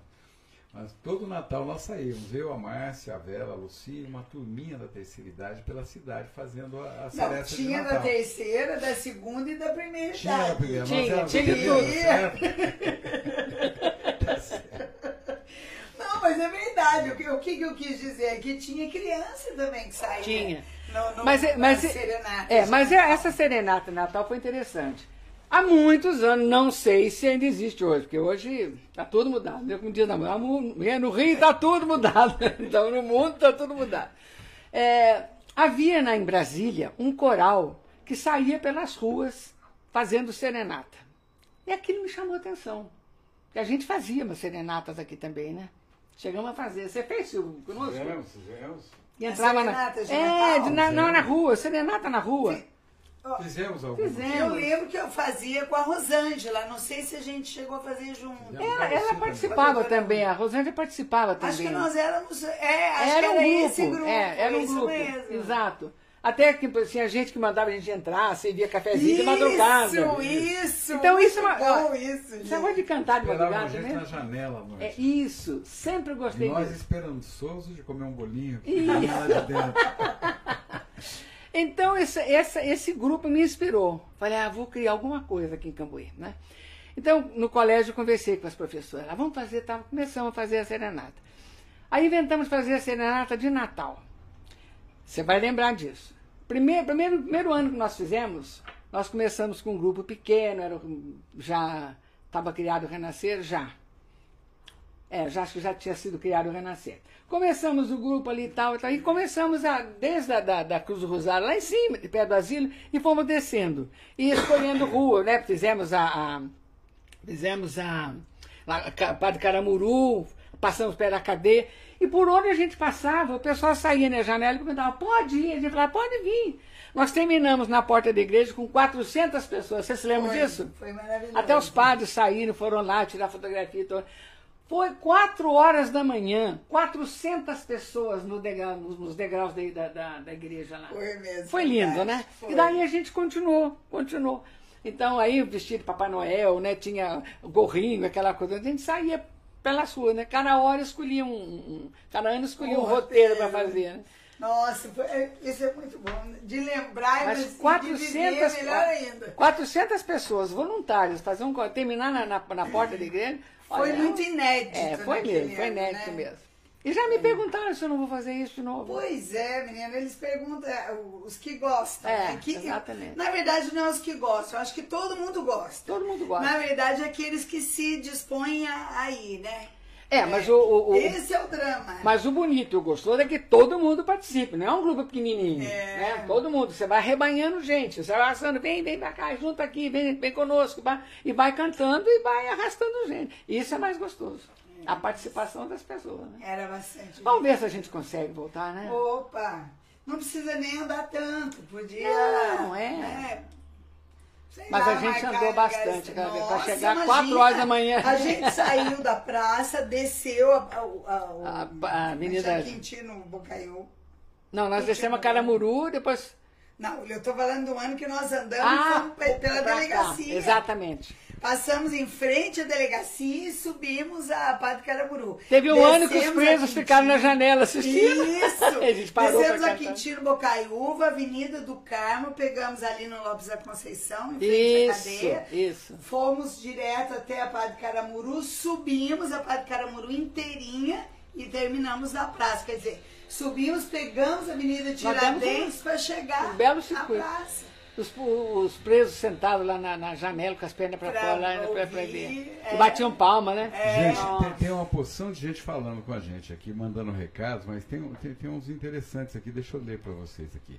A Daisy Rocha está dizendo aqui, a Vera deu aula de inglês para mim e nesse mesmo ano eu fazia ginástica. Veio um grupo da Biel, Bielorrússia. Bielorrússia, isso, Bielorrússia, né? Bielorrússia, que era coisa para Cambuí. E ela traduzia, ou tentava traduzir para nós algumas falas deles, e até traduziu uma carta que eu recebi depois. Olha que interessante. Deise, Deise Rocha, Vera. A Deise Rocha é- deve ser irmã do Buiú? Eu, Será pode- que Eu pode acho que ser. é. É que é irmã do Buiú. É isso mesmo. Ela foi com o pessoal lá para fazer foi. ginástica É, rítmica, né? não artística. Artística, é. É, naquela época eu estava afiadinha no russo. Mas você me perguntou, né? Falou do russo. Tem uma história interessante. O russo apareceu na minha vida. Eu sempre gostei da Rússia, independente de regime político. Não tem nada a coisa com outra. Gostava do povo, da tradição, das roupas, de bailado, né? Sempre gostei. Eu, gosto de coisa folclórica. De cada país. entendeu? Eu me interesso muito pelas coisas folclóricas de cada país. Porque o Brasil, infelizmente, perdeu um pouco essa tradição. O Zulu que o diga, porque Tá. Perdeu é um muito essa tradição. Tá morrendo. Existem regiões do Brasil, isso todo mundo deve saber, os brasileiros sabem disso, que cultivam mais essa parte e outras que não estão nem aí, né? E eu sinto muito que isso tenha acabado, ou esteja adormecido, digamos assim. Paulinho, o Paulinho Nogueira, Paulo Nogueira, que ele, ele diz como é que vocês chegavam. Boa noite, boa noite. Diga ao menos boa noite para nós. Saia ao menos na janela que a moçada quer te ver. Olha só, Paulo Nogueira, que legal. que cantou muito com a, com, com- com a, com a Lucia e com a Vera, né? É, que legal. Muito bom ver alguém de bem com a vida. Paulinho Nogueira. Que bom. de bem com a Paulinho Nogueira, ó. Manda um beijo, ó. Tá aberto o coração pra você. A- Aqui nós estamos de bem, bem. Então, é, é o seguinte, eu gosto de, de, de, de, de coisa folclórica, de qualquer país. Tanto é que se eu viajo para algum país estrangeiro e tem alguma coisa de característica, eu quero ver. Dança, apresentação, eu gosto de ver. Eu, vou a tudo quanto é canto. É caro, não tem importância. Eu vou lá e pago e vejo. Sempre vejo e aplaudo acho a coisa mais linda. Muito bem. Imagina no meu país, né? Então eu vou para o Nordeste, tem apresentação aqui, vamos lá ver, eu gosto de ver essas coisas. Tem lá no Sul, vamos para o Sul ver, eu adoro essas coisas. Então, para mim, isso é muito importante. Essas são as raízes da, da, do, da país, é, a- é a cultura da pessoa, né? Então eu sempre gostei disso. E tanto é que nós fizemos uma fantasia de russa num, num carnaval para puxar a samba do, do, do, do- da Tamos aí, né? Você viu a fotografia aí, né? Deve estar por aqui. Tá vendo? Ai, vamos achar. Tá aqui, Você né? posso tomar café? Claro. O cenário. Não, produção. aí tem, tem Olha. conteúdo na garrafa. Eu anuncio. Tem aí, ó, tem um cafezinho aqui. Na minha entrevista tinha de verdade. Não, eu- pior é que eu tô só falando e não tô tendo tempo de comer. Isso é que é duro. Não, come depois Eu você. sou Enquanto a Márcia procura a foto aí, Ó, um cafezinho. aqui, ó. Olha Ó, essa é fantástica. nós fizemos esta, essa fantasia de russa. Não. E naquele tempo não tinha nada a ver com russo, não aprendia nada de russo. Que linda. Puxa um pouquinho para trás. Puxa um pouquinho Aí deu. pra cá. Puxa um pouquinho para trás. Que Pra falta trás, de lado. controle. O teu lado. Ah, mas é difícil mesmo, longe, viu, lado. Que Aí, aí ele foca, tá vendo? Bem que tá pegando reflexo na janela. tem mas um deu pra ver. reflexo. é. A russa Vera, ver. aí olha que bonitinho. Então. Linda. Essa é Nós fizemos uma Lucy, eu fantasia. Essa é a Lucy. Essa é a Lucy. Ah, Lucy. gente. Que roupa Ah, mas a. Lucy era parecida comigo, então tá valendo. Era mesmo, era. Então fizemos uma roupa de russa para sair num, num carnaval cantando, o, o- o- puxando a, a o samba da, da Estamos Aí, né? Bem, Outra. Salve Então. Jaime, Jaime de, tá dizendo aqui, ó. A Vera, mas a Márcia é igual a descontração. História espontânea, muita risada, contagia e alegra a nossa manhã. ai que bom, Jaime! ó. Adoramos. Aqui, ó, mais uma foto. Ó, Aí é esse grande. As artes. Aí eu fui representar o, o, o Clube Renascer em...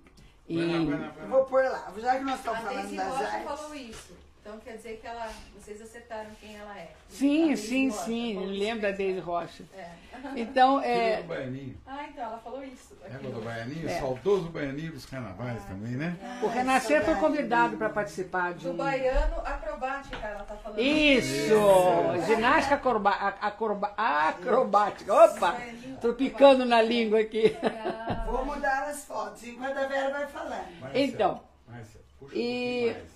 Mais longe, lá. Não é você, velho. Bem, puxa mais longe. O que é isso? Isso, é. Mais longe da câmera. Você é é isso. foto. Então, cada ano a gente fazia uma fantasia diferente para puxar o samba da Estamos Aí. Né? Ai, Mas o negócio que eu estava falando, pu- pulei de uma coisa para outra, do, do russo. Isso. É, Então, o russo apareceu na minha vida da seguinte maneira. A gente fala tanta coisa que mistura estação, né? Então, o russo apareceu na, na minha vida da seguinte maneira. Eu sempre gostei de língua estrangeira. Se eu pudesse, aprenderia todas, porque para mim a coisa pior que tem é pegar um livro, uma revista, um jornal, e ter aquelas letrinhas, você não consegue ler, e alguém falando do seu lado ali. Ai, que vontade de, de aprender, de entender, né? de escutar. Muito bem. Então, é, eu morava num apartamento lá em São Paulo, na Peixoto Gomide. Eu morava no quinto andar. Acima de mim, no sexto, morava um, um casal de japoneses. E tinha dois filhos. Então, esse pessoal era de, de empresa japonesa, de grandes empresas, mas que vinham para cá passar uma temporada, né? Enfim, por qualquer motivo. E então minha vizinha, é, tinha contato com ela, subia e descia, aquela mesura, aquela coisa e tal, tal. Essa vizinha um dia apareceu na minha casa. Tocou a campainha lá e eu atendi e tal. Ah, boa tarde, boa tarde, tudo bem? Vamos entrar? Não, não, não. Aí ela foi lá fazer um convite para mim. Até eu, eu fiquei até oriçada com o negócio. Ela queria que eu fosse à casa dela, porque havia dez japoneses, dez japoneses Yes. querendo me conhecer. Falei, pô, que isso? O que, que eu fiz de extraordinário que dez japoneses querem me conhecer? Eu falei, que isso, meu? Não é possível. Eu não estava entendendo. Eu falei, mas quando? Agora. Eu falei, Nossa, eu. Quer dizer, não é que eu tivesse mal vestido dentro de casa, mas precisa dar uma penteadinha no cabelo, uma ajeitadinha na figura, né? Eu falei para ela, dá licença então, eu vou me arrumar e já subo já.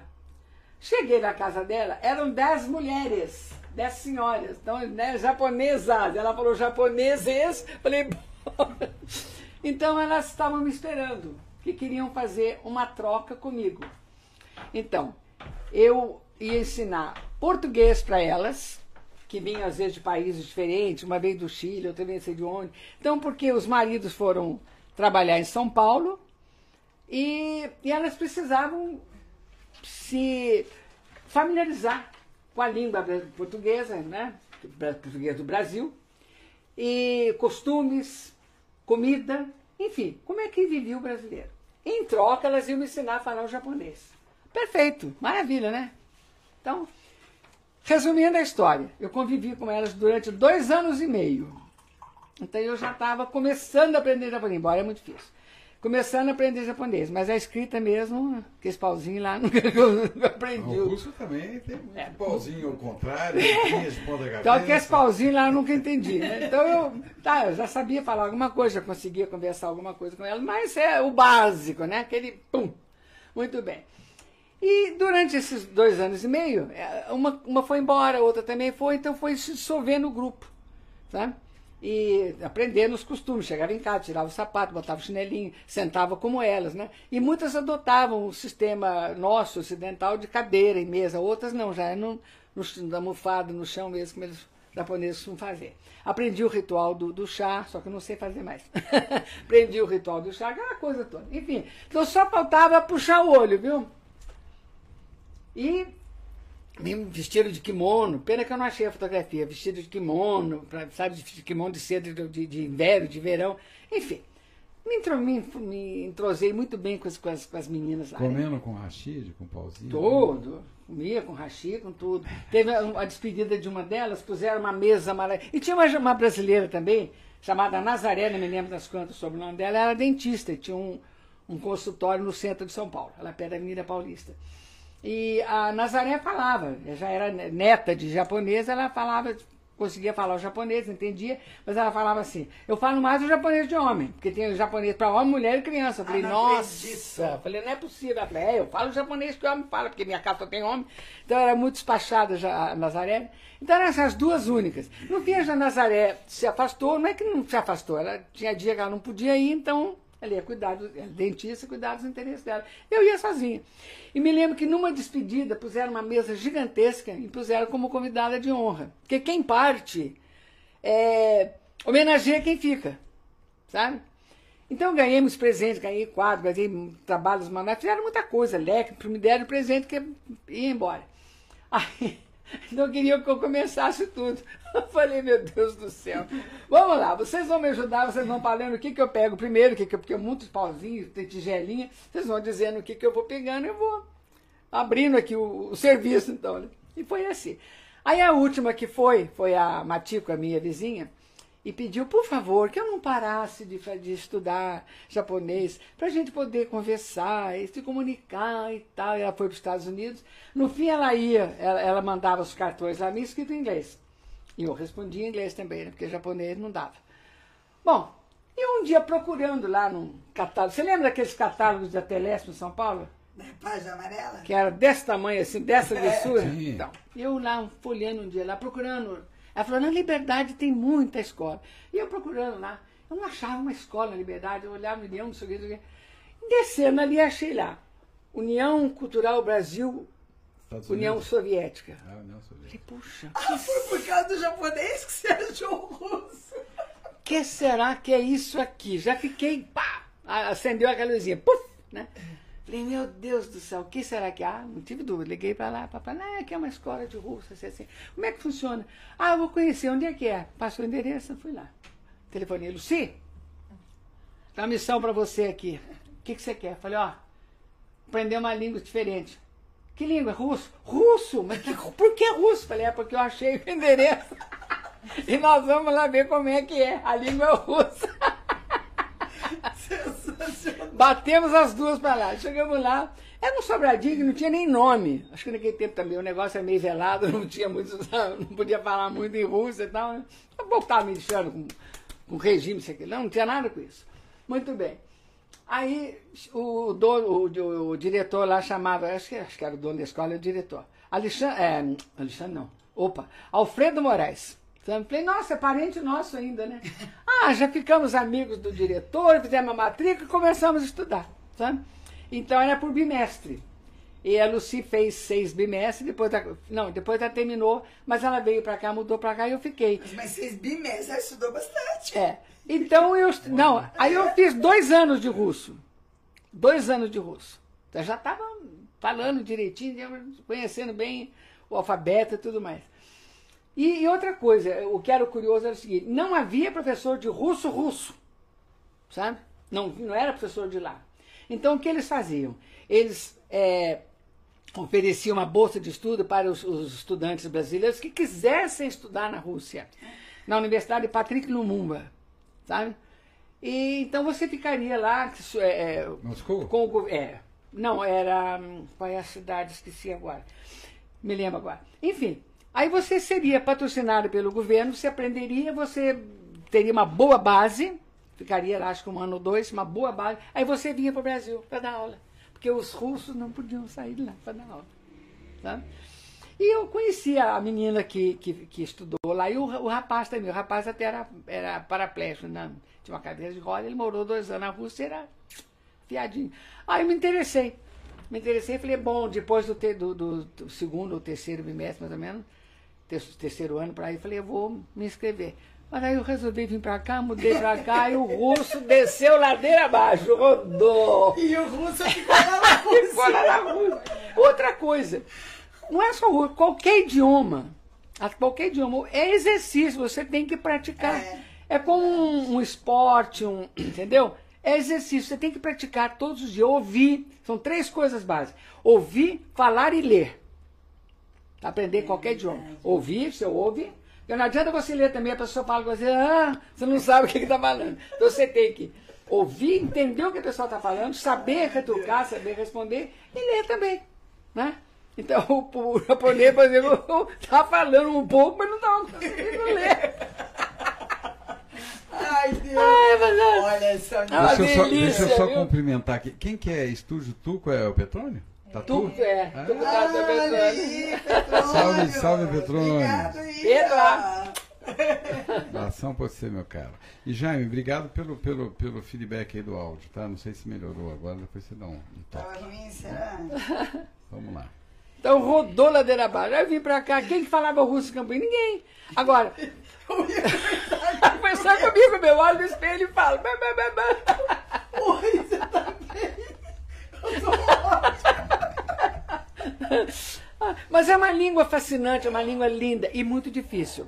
Porque eu acho o seguinte: é, as nossas línguas latinas têm as categorias gramaticais, mas não tem, não tem declinação. Né? O que, que seria isso? Seria para cada. cada é, como é que eu digo?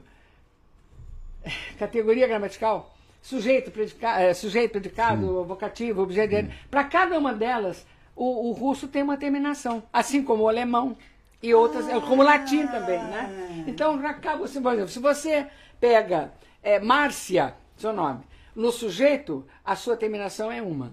Se você fala, vou, gosto da Márcia, é o genitivo, já é outra terminação. Eu, por exemplo, é, eu, eu vi a Márcia, objeto direto, já é outra terminação. Você me fez Nossa! lembrar aqui do É. saudoso professor é, Benedito Carvalho, análise sintática, né? Isso, Tudo exatamente. Ele falava muito da origem É. das palavras. Então você, por exemplo, vou com a Márcia, complemento, já é outra terminação. Quer dizer, para cada categoria tem uma terminação. É onde você se embanana, você se perde um pouco. Sem contar que a gente olha aquele mundo de letra e pensa que é tudo consoante. Não é. Não é consoante. Ah, eu, no, meu, no meu celular eu tenho é, o alfabeto russo. Mas alfabeto- lá, lá mesa, igual no Brasil, mesa tem sexo, Coca-Cola tem sexo, Guaraná tem sexo, não? Tem o, o masculino, o- o- feminino e o neutro. Mas mesmo para coisas materiais, Hum, é. a mesa é feminina no Brasil, absurdo. Não, é um né? neutro e a acho. é aquela e acabou. Não, não- O Guaraná, É. o Guaraná é macho. Não. A Coca-Cola, Coca-Cola é fêmea. hein? Lá, lá é masculino, feminino e neutro. Neutro é coisa, objeto. Quer dizer, tem a terminação que tiver, é neutro. Não tem o, não tem Pois dizer é, que, o- que é. o neutro masculino o neutro feminino. Não tem Não é isso. como aqui, né? Por Hum, exemplo, todos os homens, é todos os homens e mulheres. Falar É. todos os homens e, e todas as Todos, mulheres, é, é- como é que você fala essa Redundante. figura? É redundante. É, É, mas quando você redundante. fala todos os homens, já é, é o. Tudo, já tudo. inclui o gênero humano, né? Estão tentando dois lados. atrapalhar o nosso português, né? Ah, mas Tão não vão tentando, conseguir, não. Isso é uma vão coisa de louco. Já basta tirar acento e fazer outras coisas que fazem aí, dá uma. uma né? Que já deu uma mexida boa. Tiraram, né? tiraram o trema. Então eu até brinquei uma vez. Eu não sei se eu como linguiça, linguiça. Verdade, não sei se eu como linguiça, linguiça. verdade. Não, as verdade. loucuras. Tem língua que conserva os acentos desde que eu conheço a língua e tá lá firme, ninguém mexe em nada. É isso aí. Ah, tem que mexer em português? Ah, tem a dó. Tem, é falta de ter o que fazer. É falta de ter o que fazer. nós temos heranças do, do, do, do- do- do latim, heranças do grego, que são imutáveis. Como é que você Agora- muda porque uma turminha, Ah, turminha, não, não tem minoria quer mudar? cabimento, não tem cabimento. Agora você vê, por exemplo, o, o, o- a, a língua mais próxima do latim é o italiano, né? Que conserva o che, né? dolce, conserva aquelas pronúncias do, do, do latim. Então, você pega o italiano, o espanhol, o francês e o português, que têm a mesma origem, não tem essa declinação.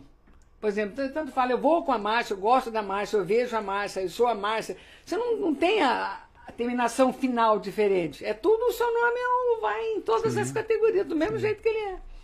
Mas o russo não. O russo tem 33 letras.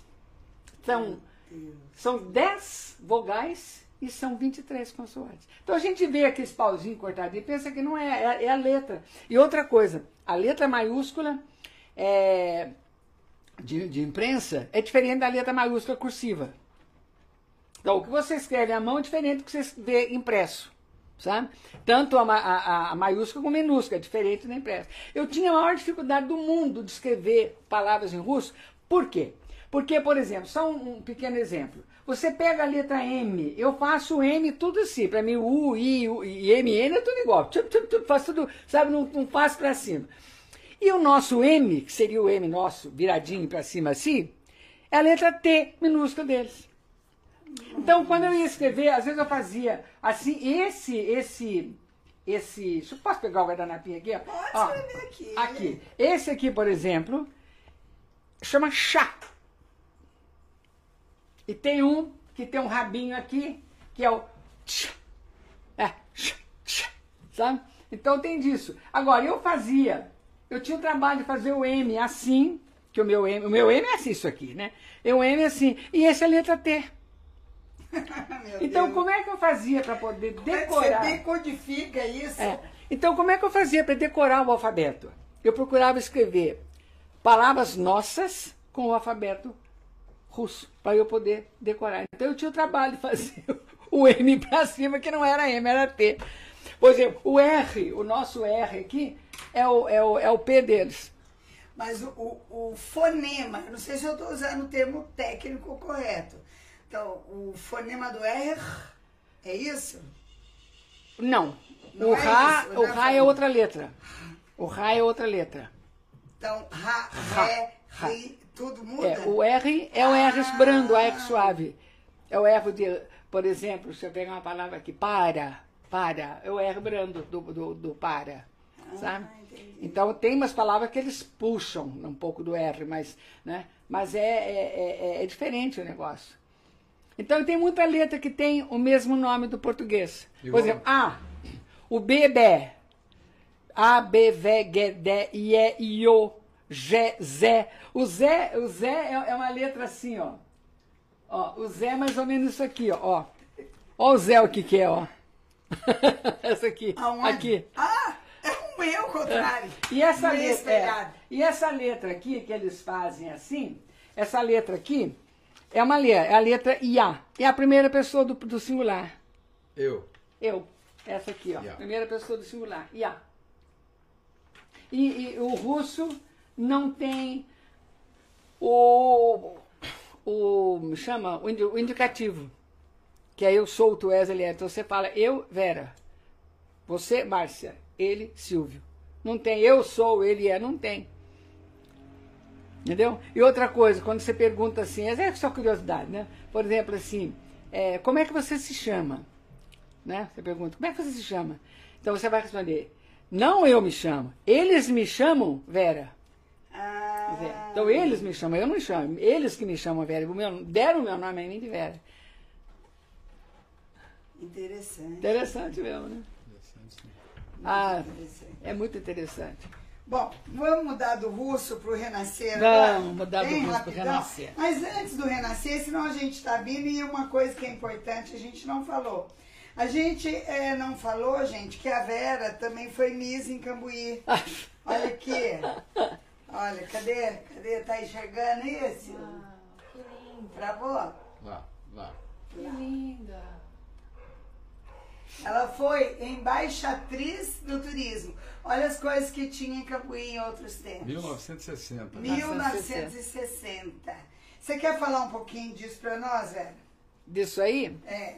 Isso aí é o seguinte, é, eu não sei que, que concurso exatamente que foi, mas Congelou aí. veio um grupo para cá, para veio um grupo para cá para fazer esse concurso de embaixatriz do turismo. Em que consistia isso?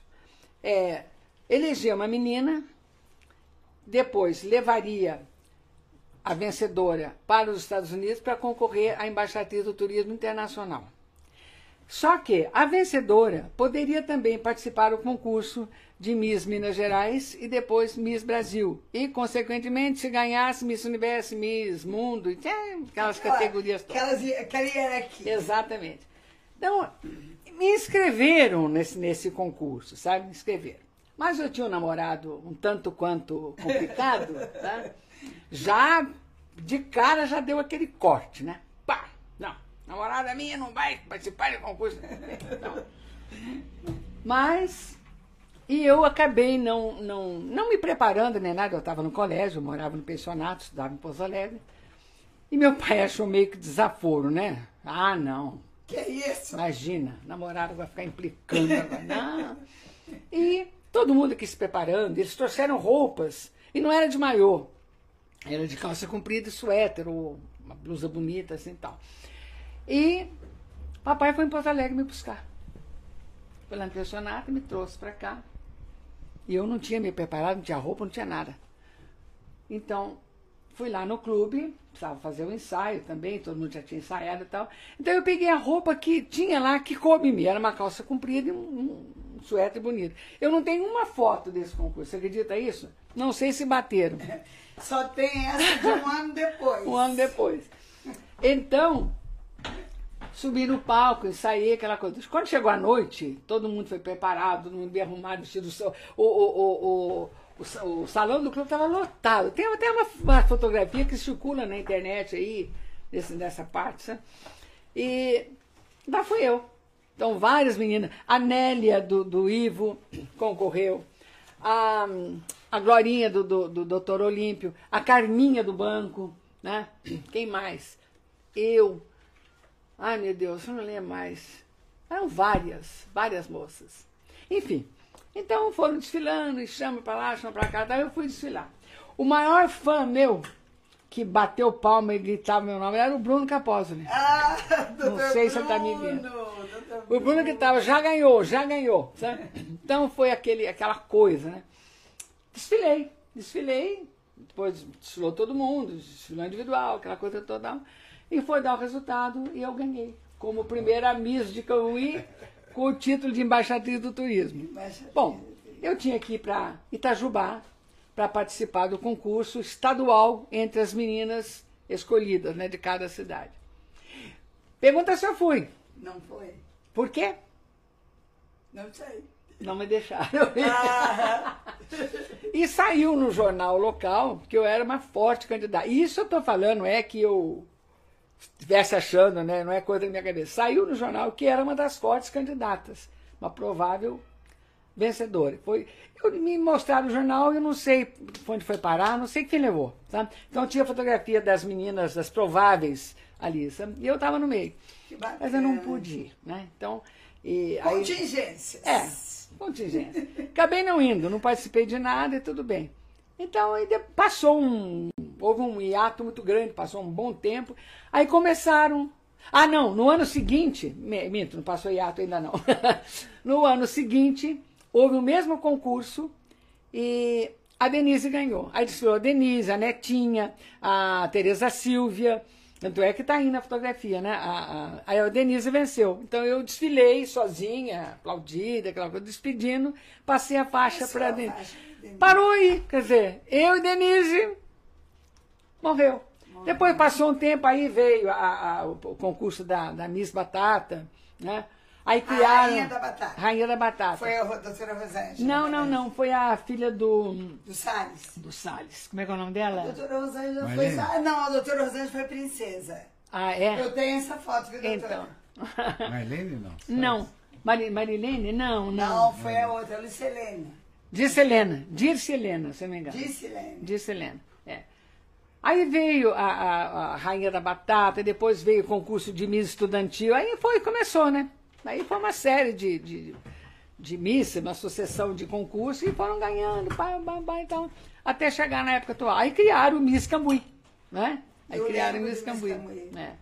A Lígia foi uma vez Cambuí, a Então. a Lígia irmã do Totonho, né? Ah, acho que foi. Nessa época eu não morava aqui. Ah, tá. É, aí eu Não, passei- eu era solteira ainda. É. Nessa época. Eu não, não morava aqui, eu já morava fora. Então foi assim, esse É, concurso. tinha, o Cambuí era bem participativo. Era, nessas era coisas, participativo. Tinha uma vida bem ativa, né? Socialmente falando, nessa, É. nessa parte assim, A sempre cultura teve. foi bem estimuladinha, vamos falar Isso. assim. E era, e era muito assim, digamos, é, não digo seletiva, mas uma coisa assim, de bom gosto, né? É, uma coisa tinha. bem. É, bailes de debutante. Nossa, que as meninas bailes, debutavam. Eu me lembro de um baile debutante. Eu não participei, mas eu fui convidada para participar.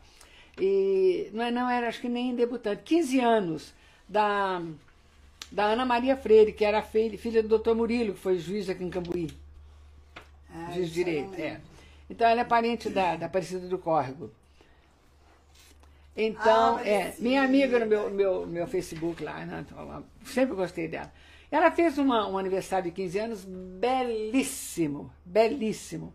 Se eu não me engano, as meninas estavam de azul, não lembro. Então, a- um salão meio escurinho, todo mundo com a vela na mão, dançando a valsa com a vela na mão. Foi muito lindo, foi muito bonito. Foi um aniversário de 15 anos maravilhoso. Naquele aqui- tempo não existia debutante, hoje não, né? Todo mundo já debuta de outra É, então, Ei, eu, eu, por exemplo, eu debutei. Eu, Eu não ainda- debutei. Eu peguei os bailes de debutantes. É, mas no meu tempo Mas- não tinha isso. Antigamente faziam 15 anos. Hoje, né, É, não, aniversário de 15 anos ainda tem, alguns ainda fazem. Mas, Mas o baile na- na- de debutante foi extinto. Nos né? meus 15 anos não tinha, não. Eu nunca participei de debutante. Mas faziam festa de formatura, baile de formatura, né? É. Faziam artistas para dançar valsa com as meninas. Então tinha umas coisas assim, né? É, Cambuí já foi bem movimentado e bem mais. Mas essas coisas foram sendo é, descartadas. É né? Vai descartando, descartando. Verdade. Mas antes da gente falar do descarte total, vamos falar do Renascer. Como é que fundou, que jeito que apareceu o Renascer na vida de Cambuí? Na vida Que de é Cambuí. uma coisa que está... Marcou é, época, né? Estaria fazendo quantos anos? Hoje 22? É 17, 22, faz a conta. Nasceu em 97 para 22, 25 anos. É, então. Estaríamos fazendo 25, 25 anos, né? Vamos fazer, não, acabou É, não. Vamos é, fazer porque 25 eu quero anos. perguntar pra você outra coisa, depois que você dá uma resumida aí na história do Renascer. Renascer é o seguinte, é, começou esse movimento de terceira idade na, na- por aí no Brasil inteiro, né? E um dia o- eu estava chegando em casa, o João Eiras e a Cidinha do Sote me encontraram na rua, estavam indo na minha casa, me encontraram, ah, queremos falar com você e tal. Eu falei, tudo bem, vamos lá, vamos em casa. Subimos no apartamento, Aí eles foram, fizeram a proposta. Ah, queríamos fundar um, um clube de terceira idade aqui, queríamos contar com você, que ajudar a fundar e tal. Eu falei, nossa, o que, como, é, como é que nós vamos fazer? O que, que vai ser, né? Ah, bom, aí eu liguei para a Luci, a Luci estava na casa dela, chegou lá em casa. Falei, olha, Luci, o João Eiras e a Cida estão propondo um- uma, uma coisa interessante aqui, fazer um clube de terceira idade. Aí começamos, começamos, começamos. Então, primeira coisa, vamos fazer uma reunião, convidar mais gente para ver como é que a gente pode estruturar esse clube. Tudo bem. Aí fizemos uma reunião onde é o Muay Thai hoje ali em cima do, do Exatamente. antigo Cicobi ali. É, agora é uma, uma lanchonete ali, né? Então, primeira reunião, eu falei, convidamos quem? A Lurdinha do Nabor, convidamos a Carminha do banco, convidamos o Ciro, que era trabalhava no clube, conhecia meio mundo, né, para poder mandar convite e tal. A doutora Rosângela, a dona Aparecida, o doutor Pedro, a Luci, eu, o João Eiras e a, e a Cidinha do Sorte. Então começou ali. Então a gente começou a articular as coisas ali. Então eu tinha que escrever uma carta para algumas pessoas para ver quem que podia gostar da ideia e comparecer, né? Então, o João Eiras, alguém tem que assinar, você assina, eu assino. Então, ele redigiu a carta lá, papá. E o Ciro se encarregou de arrumar os endereços e mandar. É. Então, o sócio do, do clube, que conhecia todo mundo, preencheu o envelope ali, pá, distribuímos. E como vai ser? Quando que nós vamos fazer essa reunião? Aí foi num dia 17 de maio de 1997, 18 de maio de 1997, eu confundi a- o 7. Nesse dia, que foi lá em cima, no mesmo lugar que funcionava ali o, o, o- o Centro Cultural de Cambuí, apareceram 122 pessoas interessadas no assunto.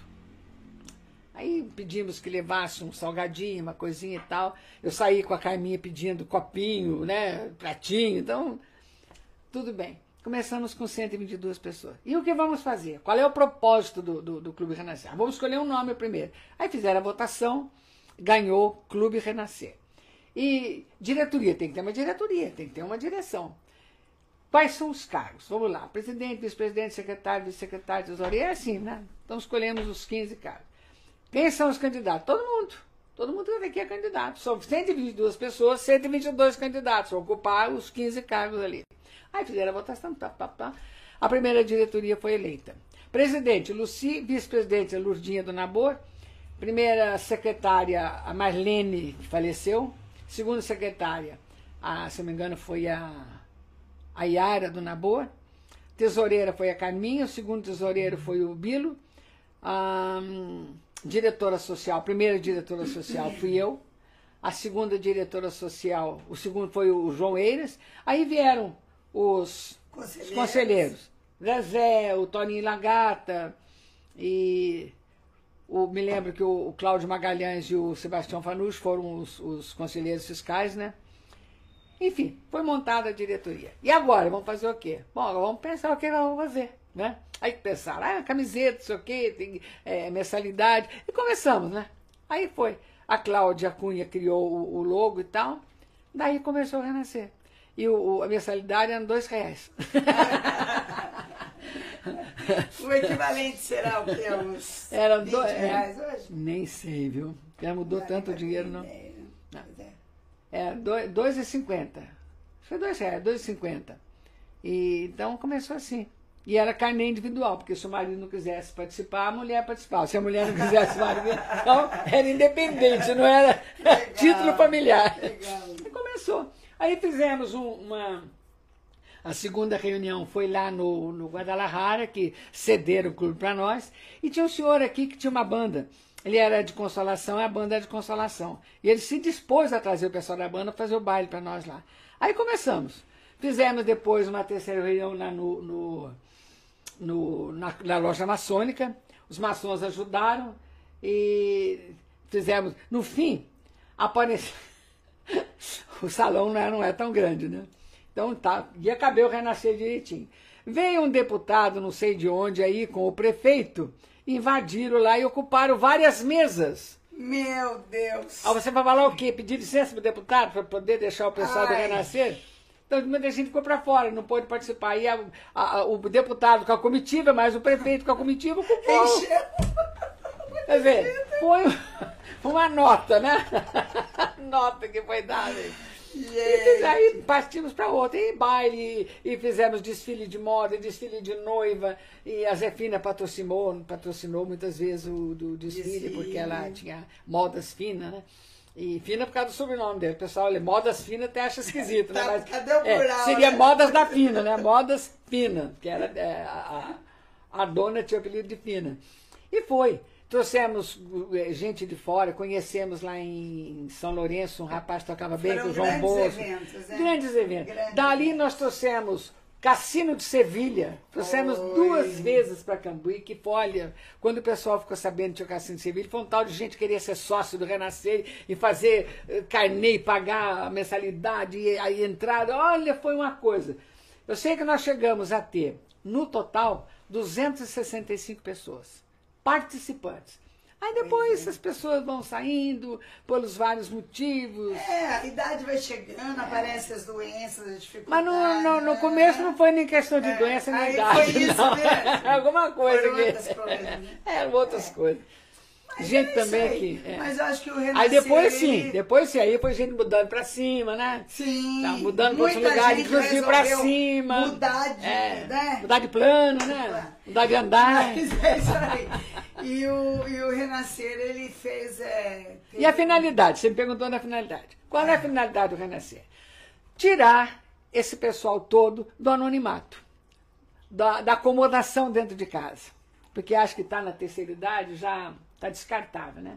Então, não. Vamos tirar esse pessoal que ainda A tem qualidade de vida. vida, né? Qualidade de vida. O pessoal tem vida, tem vontade de viver, tem vontade de passear, tem vontade de fazer grandes coisas como nós fizemos. Estamos, pa- paramos por causa da, da pandemia, né? Que é o que eu ia perguntar. Exatamente. Então, é, passamos a valorizar essas pessoas.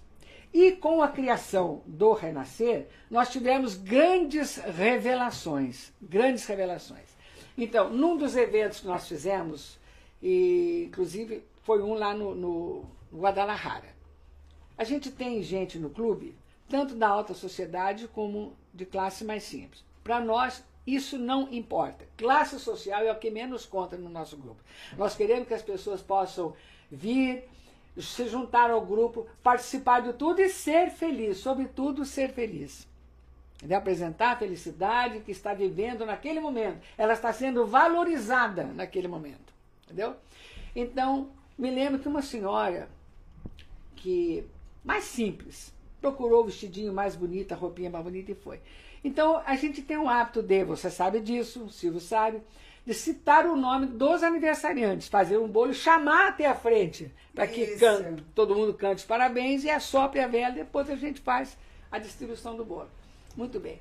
Quando eu chamei o nome da senhora lá, ali, fulano de tal, chegando para frente ali, quando eu chamei fulano de tal, ela fez assim, sabe, Sorriu? ficou, é, ficou e foi naquele passinho titubeante, sabe, pra- chegou lá e eu vi que os olhinhos dela estavam marejados, sabe, e cantou parabéns, tudo, ela falou assim, Nunca ninguém fez uma festa para mim, nunca ninguém cantou parabéns para mim. Eu fiquei tocada com aquilo.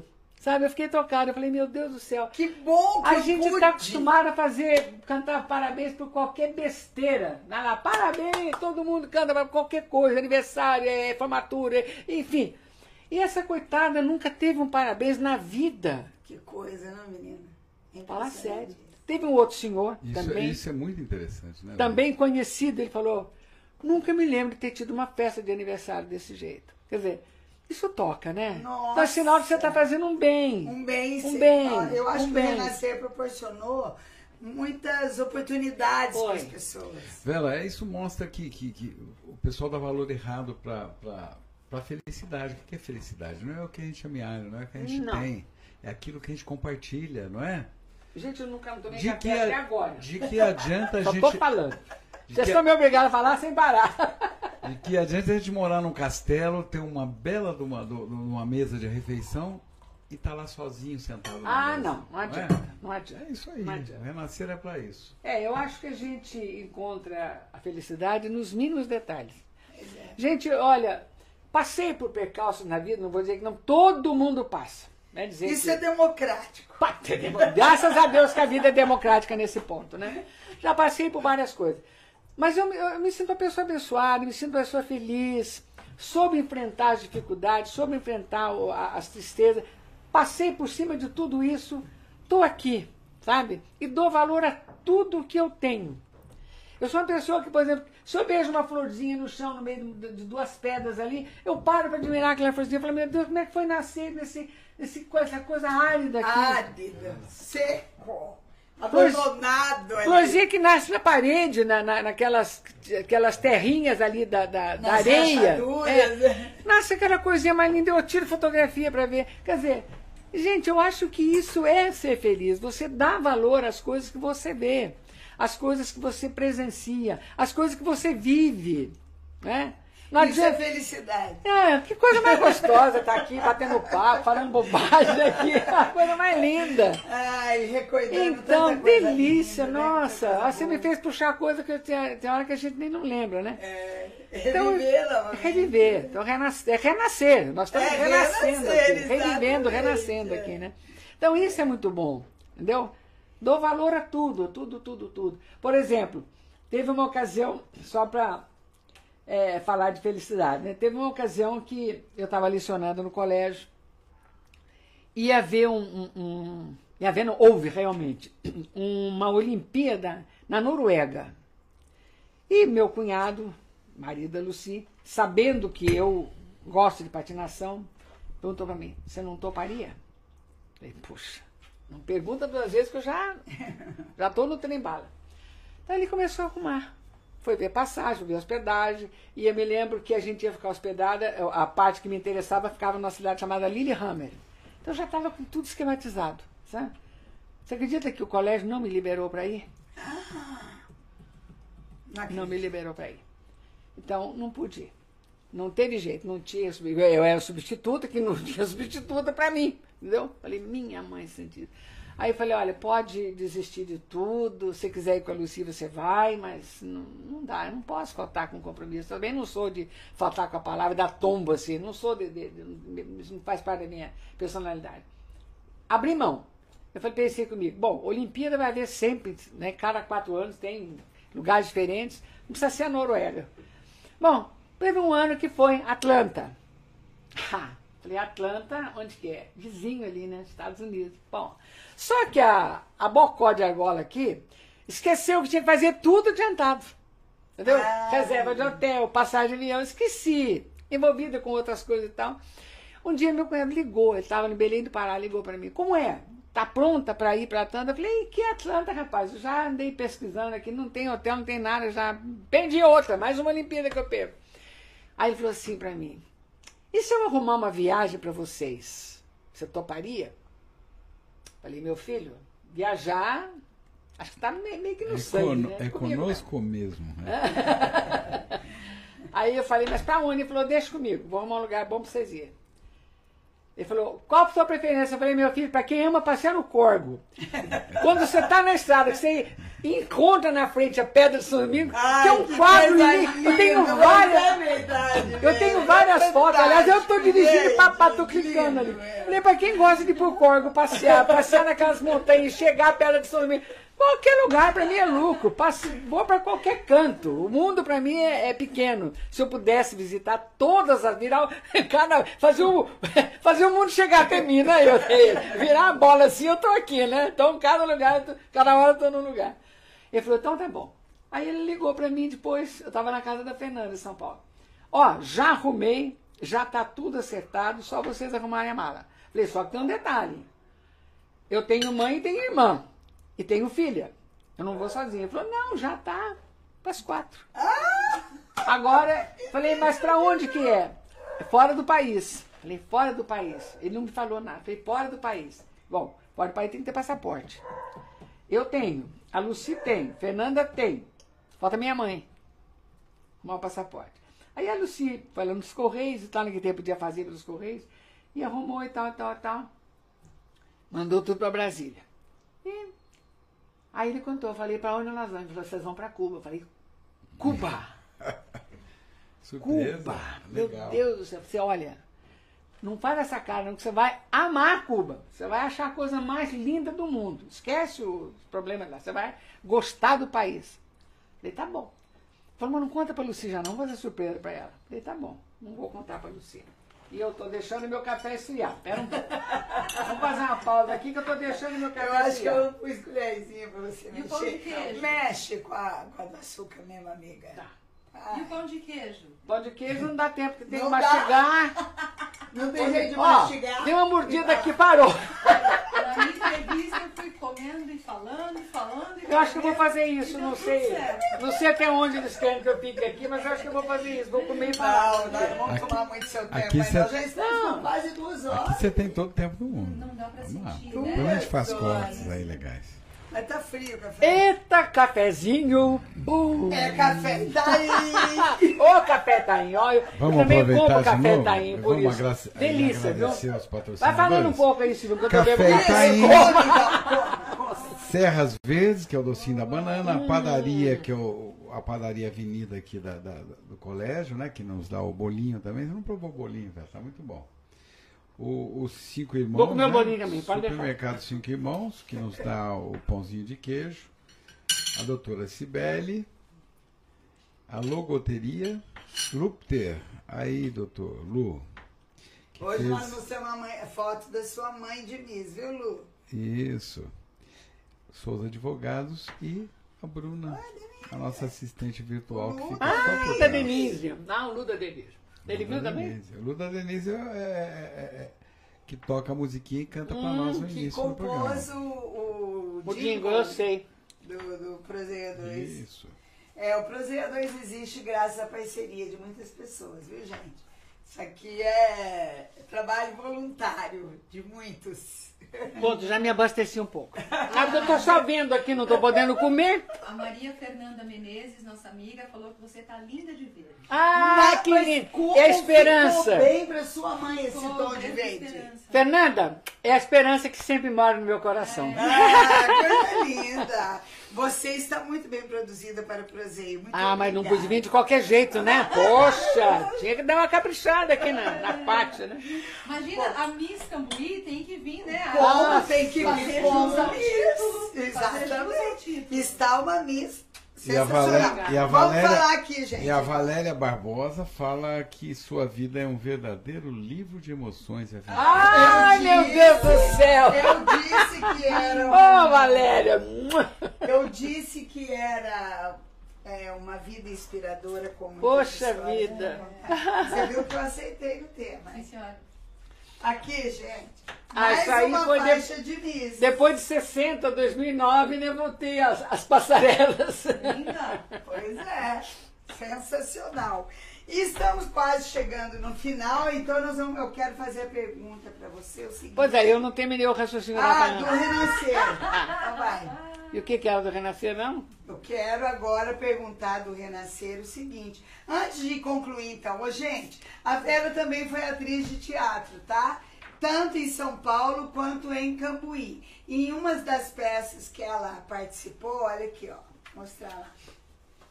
Só para encurtar, mas vocês vão ficar aqui quatro horas. aqui, gente, ó, isso aqui é uma peça de teatro. Do Duvaldo Viana. Premiada, você falou, né, Fernanda? Eu acho que foi a cantora careca. Foi Ah, a a comédia. cantora careca, é Foi. o que eu vou mostrar agora. Essa aí foi a direção Vera da. Moraes aqui, ó. direção Dá de pra ver? Ademir Martins. Vera Moraes Ai, no que elenco. Ai, que linda. Tá?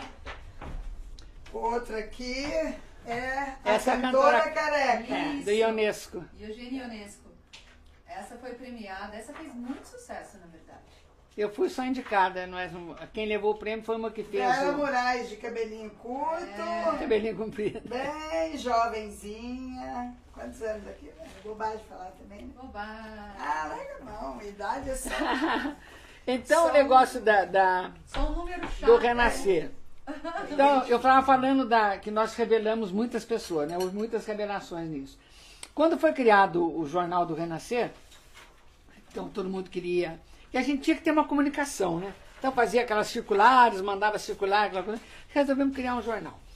Nesse jornal foram criadas muitas coisas, muitas atividades. Uma delas, escrever trovas. Como teve gente que se revelou fazendo trova, viu? Meu Deus do céu. Fizemos um concurso de, de histórias, é, cada um contando uma história que passou, que vivenciou e tal. Ah, olha, foi, se não me engano, foi a dona Lúcia Magalhães que ganhou. Então, quer dizer, pessoas escrevendo histórias. Aí vocês participaram de concurso. Ah, não, esse é o coral. Esse é o coral. Coral, coral. É. Eu sei que, olha, muitas revelações, muitas pessoas revelaram, participando, escrevendo artigo, fazendo tanta coisa, sabe? Então, o, o, o- Renascer deu oportunidade para muitas pessoas. Tirou muita Revelar gente falar igualzinho o A arte que Rodrigues. tinha guardado aqui dentro. Tirou né? muita gente da gaveta. Tirou da gaveta do armário, quer dizer, no bom sentido. É, é, exatamente. da gaveta, do armário, do baú, de tudo quanto é canto, né? Verdade. E as pessoas apareceram e tiveram oportunidade. Tiveram oportunidade. Os eventos eram de muito bom gosto. Por exemplo, foram. por exemplo, nós estamos no ano de 2022. Até o ano de 2019, nós fizemos concurso de Miss. Foi mesmo. Paramos por quê? Porque não teve jeito. Não Fomos proibidos, né? E a última Miss, quer dizer, mas a, a- o último que eu digo assim, a que deu a parada, né? Pra gente poder continuar. Foi a, a, a Rosiana. Foi- é a que teve maior reinado. Maior reinado. A Rose. Rose, Te amo. é. Salve, Rainha. A Rose e a, e a Pida. A Pida é a Miss Simpatia. É a Miss e a Rose é a. Miss, Miss É Renascer. verdade. Agora, quando voltar à atividade, nós vamos eleger a próxima Miss. Quer dizer, são quantas missas de 90. de, de dois, mil, no- Começamos em eh, 97. 1999. O É. clube que foi criado em 97, mas ah, o concurso de Miss foi em 99. Então, 99 a 2022, faz a conta. Uau. 23 Olha, anos. é, é 23 anos. 22. 21 anos. 21, né? 22, 23, 23. Ela... 23 anos, 93 Oh, 23 anos. matemática. 23 anos. É, e nós, dizer, e nós temos 23. orgulho, nós temos o orgulho, eu, eu e, a, e a Márcia, de termos sido um dos mais jovens casais do, do, clube. Oh, Por causa da mamãe. Mamãe, eu, eu É, tinha, exatamente. tinha o prazer de levar a mamãe, a dona Angelina, a saudosa mamãe. Pois é. Amei o Renascer. A Márcia mostrou a minha faixa, mas eu também digo, a Márcia já foi Miss Renascer e o Sil já foi Mister Renascer. É o casal de Miss, Miss e Miss aqui. Então, quer dizer, não fui só eu aqui, né? No caso, E a dona Angelina também. a dona Angelina Dona também. Angelina Aqui, de- aqui dessa foto, nós temos, olha, nós temos aí a, a Lucy e a dona Angelina só aqui no caso, né? De que está aparecendo. Está aparecendo aqui, Como, é. Mas são 23. É. Não, são 20. 20. Três anos. Não, eu sei que foi 23.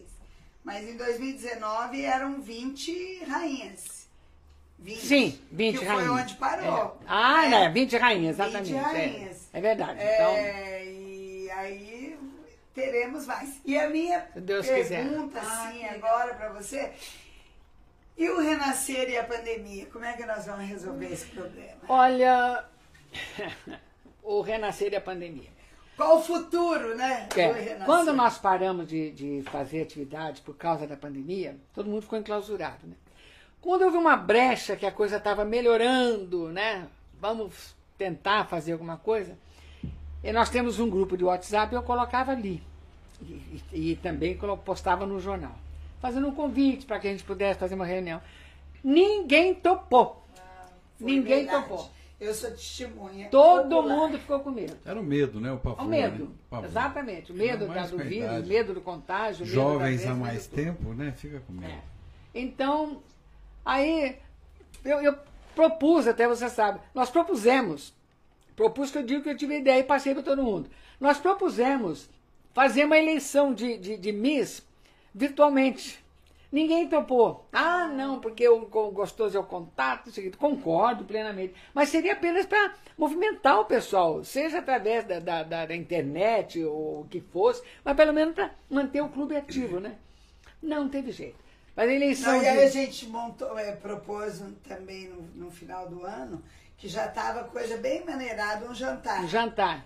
Custeado 100% pelo Renascer. né? Custeado 100% E pelo ninguém Renascer. topou também. Ah. Infelizmente. É.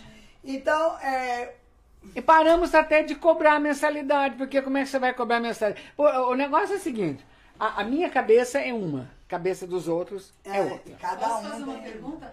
Qual foi a justificativa para não quererem esse jantar? A justificativa primeiro foi o silêncio. Oh. Oh. Ninguém manifestou. E os poucos que manifestaram acharam que ainda não era a hora, né? de Acharam que era a hora. O pessoal ficou com medo. Muito mesmo. E eu vejo assim, depende de todos do renascer Ah, voltar. com certeza. Porque se eu quiser e você quiser, só nós não Só Cadê o pessoal do Renascer assistindo agora ao vivo? Quem sabe? Vamos, É, né? pode ser. vamos, né, movimentar. Então, é como eu disse, a minha cabeça é Vamos uma, a cabeça renascer. dos outros é outra. Vamos, Vamos Ai, que renascer? lindo. Eu acho o seguinte, que uma entidade, uma vez que tem um CNPJ, que ela existe, juridicamente, digamos assim, mesmo parada, as pessoas deveriam continuar contribuindo. Embora o o clube tivesse parado de funcionar, mas quando voltar, a gente já tem um, um, um- Caixa. um- um caixa para poder fazer, de- é, é, devolver a eles aquilo que eles pagaram durante o período de inadimplência, digamos assim. Através de uma viagem, num baile. de Pode, a gente tipo pode de financiar tudo quanto é coisa. É. Jantar, baile, ninguém precisa pagar nada por enquanto, né? Até a gente estabelecer. Mas não. Ah, porque o, o Renascer não está funcionando, eu não vou pagar. Ah, porque não vai ter nada. Quer dizer, as pessoas. É, é, é, é o toma lá da cá. Eu pago, mas eu quero. Alguma coisa em troca. Então, isso é complicado. Por exemplo, o, o clube não parou de receber literário. O Guadalajara não parou de receber. E nenhuma entidade para de receber. A não ser que haja um consenso, ah, vamos parar, não vamos cobrar. Então, aí recomeça, né? É, o nosso caso é que nós paramos, estamos aqui agora esperando, é, esperando a Temos que decisão. colocar o despertador para nos acordar. Tá. Esperar a decisão de todo mundo. A gente propõe uma coisa, vai propor uma coisa, né?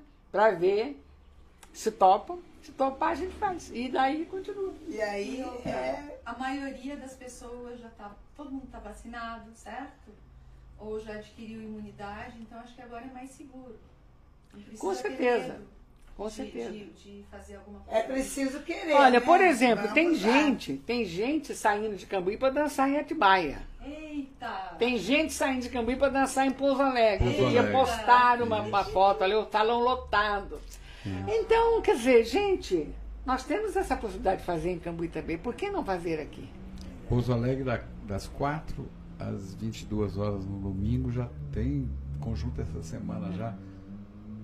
Isso aqui negra, festa negra, um conjunto. Mas o, o- a única cidade que faz festa para terceira idade tarde da noite é a nossa. Pois é. Porque fora daqui, todos os bailes começam cedo. Tipo né? 18 horas, né? Pode ser. Entre 18 e Pouso Alegre, 20. Nós fomos até Fomos, Alegre, fomos Eu, sim. você e o Silvio, né? A gente costumava frequentar um, um- um baile de terceira idade na cidade de Jundiaí. Vocês chegaram aí também? Não. No Clube dos Veteranos lá. Muito bem. Oito horas em ponto sharp. Ponteirinho cruzou ali, a orquestra já dava início. Meia-noite, pô, cruzou o ponteiro, pss, não adianta, parou, parou, por, parou, parou, por quê? Lá, nada disso, parou, encerrou, acabou. Eles tocam das oito e meia-noite, o pessoal não para de dançar um minuto.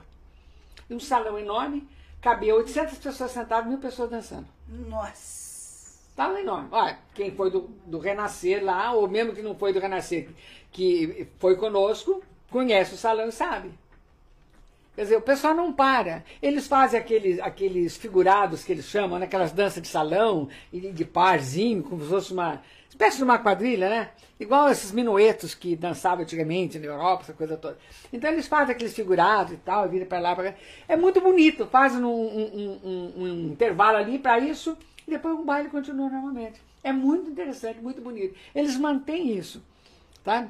E até a primeira vez que nós fomos, Choveu, mas choveu a cântaros, meu Deus do céu, como choveu. Viagem um de chuva. E até achar o, endereço certinho lá, chegamos com a meia hora. Ah, o baile já estava correndo fazia tempo. O pessoal não espera. Ah, o pessoal não, não chegou, não. Todo mundo chega na hora. Chega na hora. Agora aqui não, você marca para as 10, começa às 11. Meia-noite. Meia-noite. Quando é duas horas da, da madrugada, o pessoal já vai embora, já quer, vai dizer, embora. quer dizer, vai até as duas da madrugada, né? Então os músicos. Mas de... aqui em Cambuí tem esse. É, mas os músicos de fora que vêm tocar aqui, por nosso estado, começa às oito? Não, aqui começa às dez. Dez horas tá todo mundo lá no palco esperando e nada. Então eles. Vai. Tá contando. Né? Dez, né? Então é, é, um, é um hábito da cidade que eu, eu acho que devia começar a mudar. Para quê? passar a noite inteira acordado. Não, porque a pessoa da terceira idade. Por que, que não começa, tipo carnaval, começa às quatro da tarde, como os últimos tinha sambão, né? Exato. Das, das quatro até. Aí terminava um pouco mais cedo. Aí vai Mas pra rua, acabar de dançar na rua. Não ficar a noite inteira acordado. É. Não tem sentido. Não, é impressionante, né? Então Cambu é uma cidade sui generis. Eu sempre digo, sui generis. Mas então é isso aí, ó renascer só volta a existir com as pessoas que queiram. Exatamente. Renascer. Que queiram. É. Renascer. O re... Muito obrigada, Silvio. O renascer só vai voltar a existir com as pessoas querendo renascer para a vida de novo e vamos viver, gente. Vamos viver. Pelo amor de Deus. E aí, assim, para caminhar para o encerramento, essas duas últimas fotos aqui, ó, não sei se dá para ver, Vou por aqui de novo.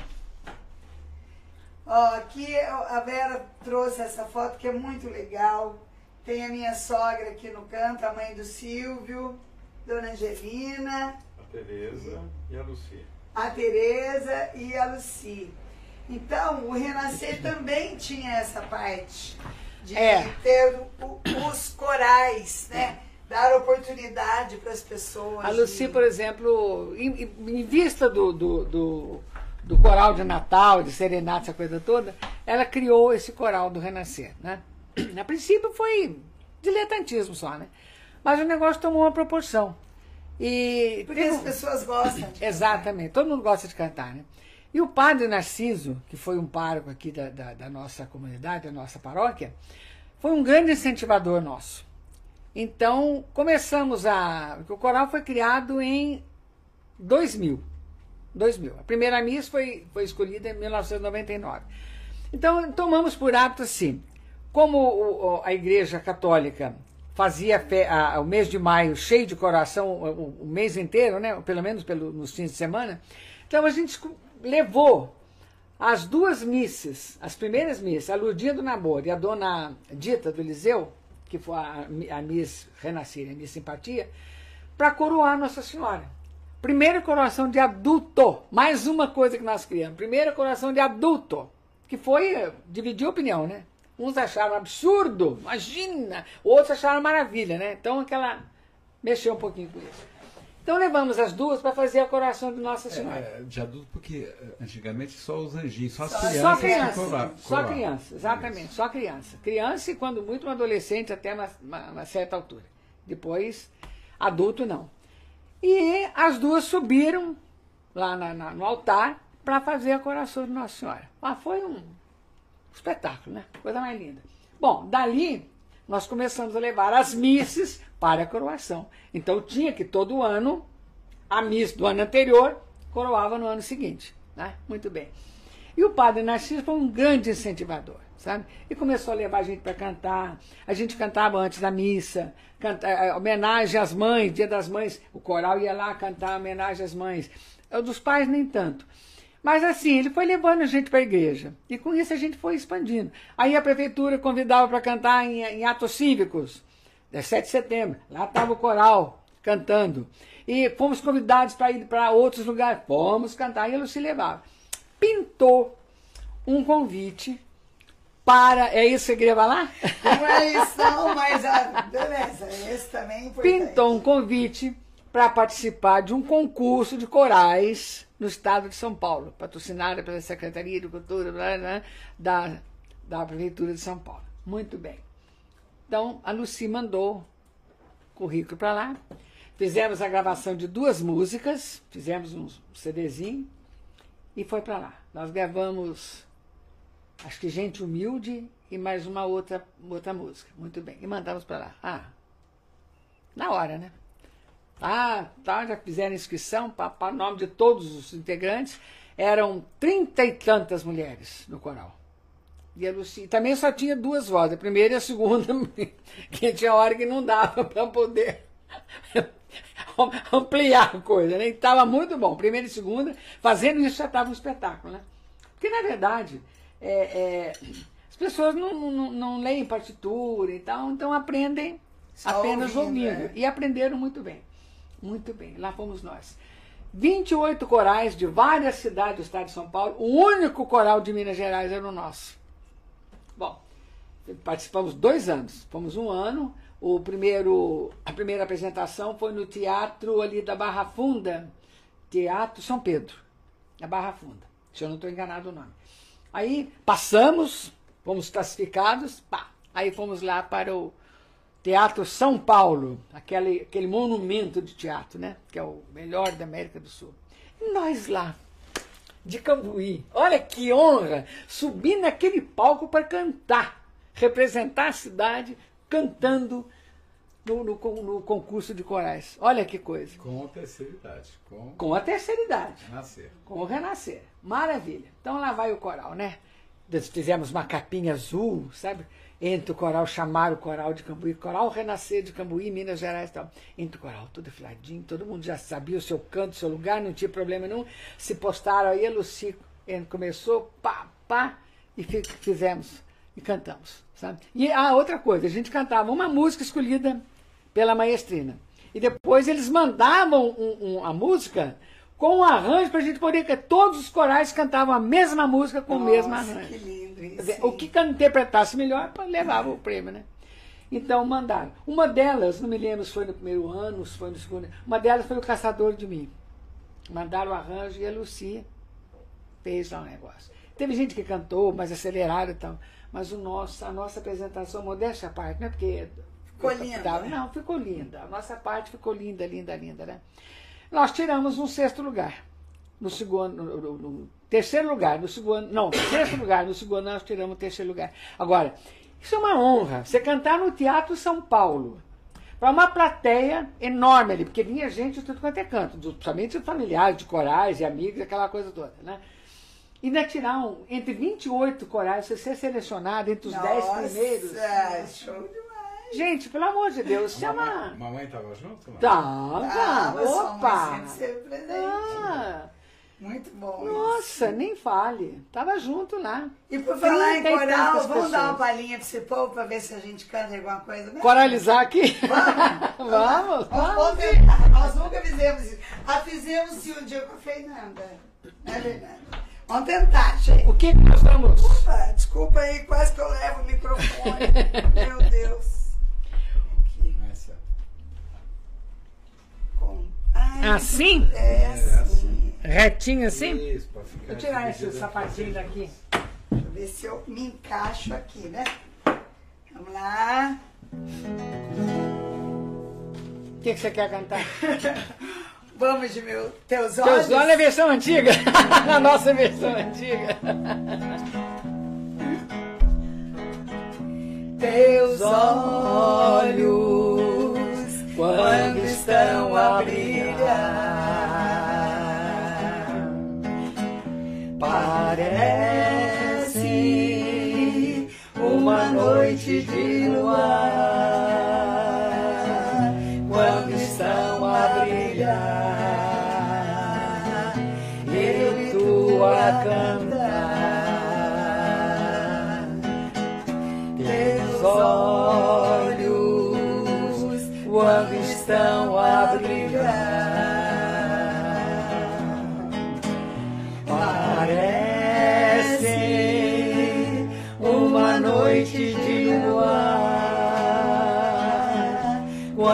Estão a brilhar e tu a cantar. Vou partir Sem, sem, sa- sem saber por que eu senti saudades de ti. Mas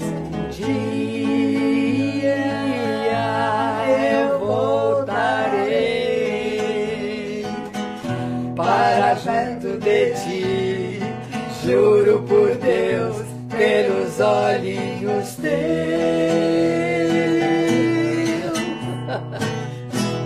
Olha, isso aí foi ensaio nenhum, na base de improviso. É só pra provar pra vocês que a gente realmente gosta de cantar. Ó, eram duas versões de, de- da mesma música, Da de mesma algumas música. frases, então nós confundimos. É, porque a gente é o seguinte, a gente aprende a cantar de um jeito, às vezes não sabe nem a letra original. Vai pesquisar na internet, tem outra letra lá, algumas coisas que a gente deixa de cantar. Por isso que eu falei, versão antiga, a versão que a gente conhece. Não vai querer cantar na versão nova, são Não, verdade. É, não- não- desculpa aí, gente, mas é. Versão nova não, ideia- versão original. É, a, a ideia era só realmente dar uma palhinha e tentar incluir essa parte no, no, no proseio, porque a gente, dependendo da música que toca, a gente é, tem problema com direitos autorais e tudo mais. E essa outra, essa que a gente cantou e a próxima, são músicas muito antigas. E músicas antigas parece que vira domínio público. Acho que sim. E aí, por isso que são essas as músicas escolhidas, tá bom? E eu, também dando oportunidade para as pessoas conhecerem pérolas, são pérolas musicais. Com certeza, Né? com certeza. E a outra que eu escolhi pra gente cantar, coitada velha, peguei ela de surpresa. Chama Murmurada Cachoeira. E é uma música é, que eu sei é da Chiquinha Gonzaga. Se eu estiver cometendo algum Engano. é, engano aí, por favor, nos corrijam aqui, tá? Chiquinha. Gonzaga também é muito é antiga. Desculpa aí, Chiquinho. Tchau, Chiquinha.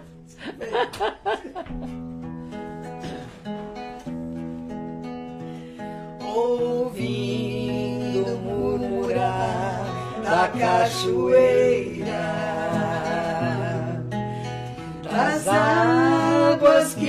que desabam na pedreira, são as mais belas horas que existem em minha vida. Ver a madrugada nascer florida. As árvores balançam calmas seus fortes galhos. As flores de frio gemem sem agasalhos. E os passarinhos põem-se a cantar e a deslumbrar. Quem de longe assiste ao sol raiar. Você. Quando o sol descamba,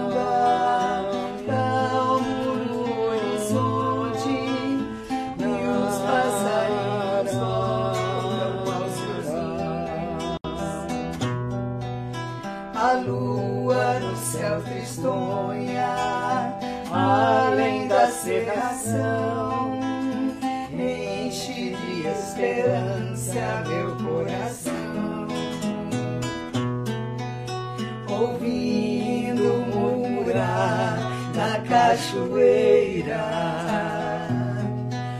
das águas que desabam na pedreira são as mais belas horas que existem em minha vida. Ver a madrugada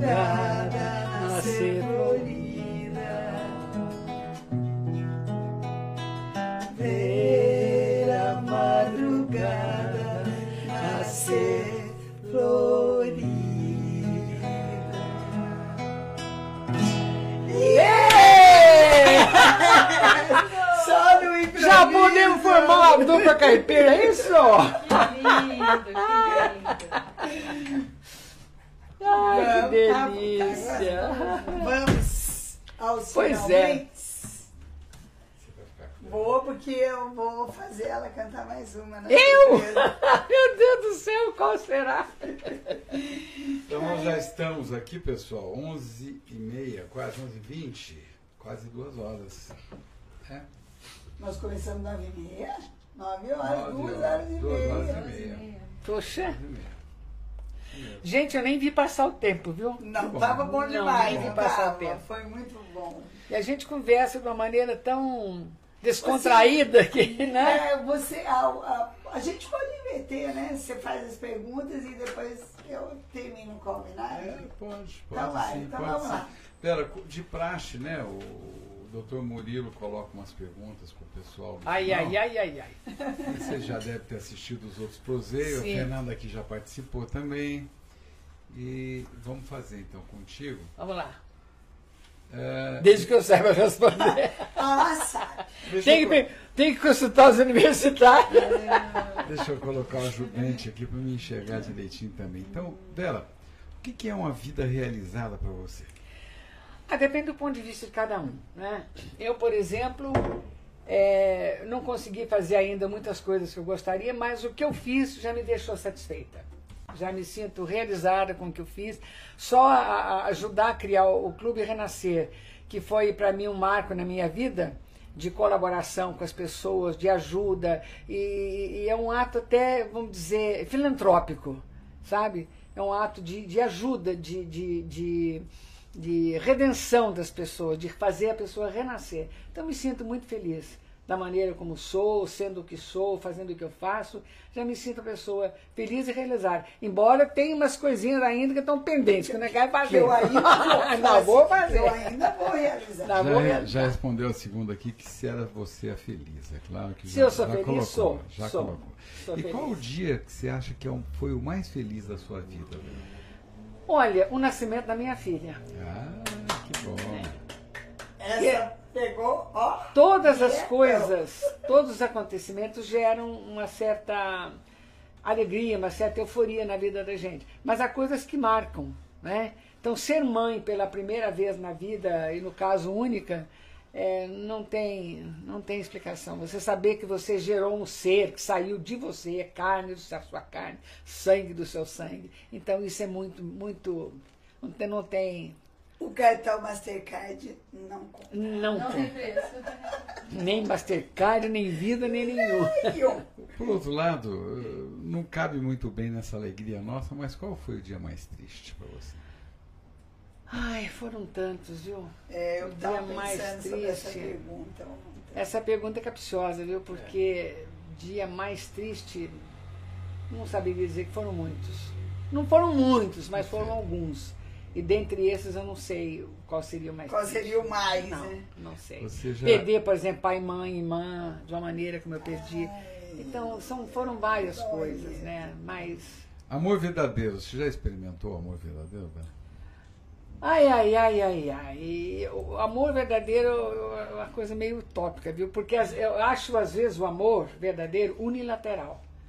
Às vezes você ama perdidamente uma pessoa, conscientemente uma pessoa, mas às vezes aquele amor não é tão correspondido, não é aquilo que você imagina né? ou aquilo que você esperava que fosse. Então, é, amor verdadeiro para mim, eu acho que é meio unilateral. Eu falo por mim. Porque o amor é sentimento, é coisa subjetiva. Outra, então. outra pergunta aqui, como a mais triste, que ele sempre faz, pesada também. Você está pronta para morrer, velho? Olha, pronta para morrer, eu acredito que não, é que ninguém esteja pronto, ninguém está pronto para morrer. Acredito que não. Mas eu, houve um tempo que eu tinha muito medo da morte. Medo de morrer, medo disso, daquilo. Hoje eu não tenho mais, porque eu assisti algumas pessoas morrendo na minha frente, pessoas da minha família, pessoas de casa. Então eu encarei uma, a morte de uma outra maneira. Então, quem é que diz isso, se eu não me engano, é o Gilberto Gil. Eu não tenho na, medo da morte, eu tenho medo de morrer. Então, medo da morte, porque o que é a morte? Você nem sabe o que é a morte, né? O que é a morte? É a passagem de um, de um, de um plano para o outro, de uma vida para outra. Quer dizer, você fecha os olhos, parou de respirar, alguma coisa deixou de, de movimentar dentro de você, aquela força motriz não existe. E o que, que é essa força motriz? Que, como é que você explica essa força motriz? O que, que, é isso? Por exemplo, você vai ligar um aparelho, você encata na tomada ali, pá, funciona, a luz. Agora, o que, que é essa força motriz que tem dentro de você? Né? O que, que faz você. Teu espiritual. Exatamente. Né? O que, que faz você é, é, se movimentar, abrir os olhos, falar, enfim, viver. Né? Se puder, se pudesse, quem Peraí, você só um pouquinho. Você vê, por exemplo. experimentar se você morresse. Ó, por exemplo, você vê uma pessoa perfeita ali na, na, na na, na, na, cama, no caixão, que for. É. Eu pergunto, o que está faltando ali? Eu, tá onde, onde, que tem que ligar? Que tomada o que tem que ligar? O botãozinho né? tem que apertar. Não tá. Então isso ah, aí é complicado. Agora, então eu acredito que a morte não deva doer. Agora, o medo do desconhecido acho que todo mundo tem. Você não sabe o que, que é. Por mais que você, ah, isso e aquilo, mas você não sabe o que você vai encontrar. Mesma coisa você pegar um carro, sair uma viagem aleatória. Você, você, sai sem rumo, né? East Rider, você sai aí e não sabe onde vai parar. Então, sem é... mapa. Tem mapa. Sai sem mapa. Sem mapa. É. Sem mapa, sem bússola, sem nada. Sem você nada. sai assim, você cai no mundo e vai. É, aquela pergunta agora, e se você puder, quem você gostaria de encontrar assim que morresse? A minha família, né? Sempre. Sem contar o lado majoritário, né? Que não, é que mas manda. esse não vale. Esse a gente falou que não pode. Não, eu tô falando, além desse lado majoritário aí, minha família, pai, mãe, irmã, por enquanto, né? Eu acho que todo mundo quer encontrar com esse majoritário, né, ah, amor? bom. Deixa eu ver se a gente vai querer. Então, é que o violão tá aqui ocupando um espaço. Aqui.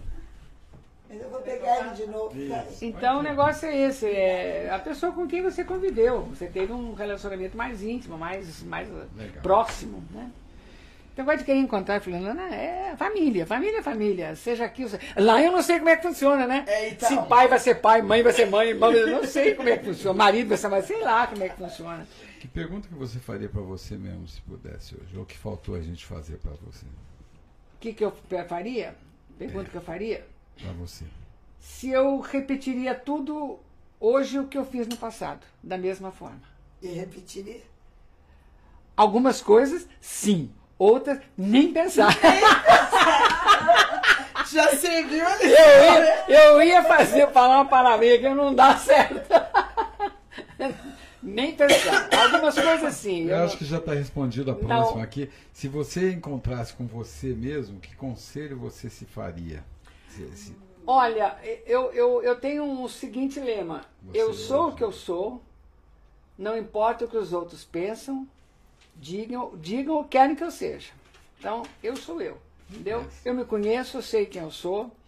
Se alguém falar de mim, pode falar o que quiser, porque a interpretação que você tem de uma pessoa, a interpretação é sua. É sua. É. Responsabilidade a, inteiramente. Exatamente. A impressão que você causa nas pessoas é não, não, depende de você. A pessoa que vai receber a impressão, né? Se gosta, não gosta, se aprecia, não aprecia, se aprova, não aprova.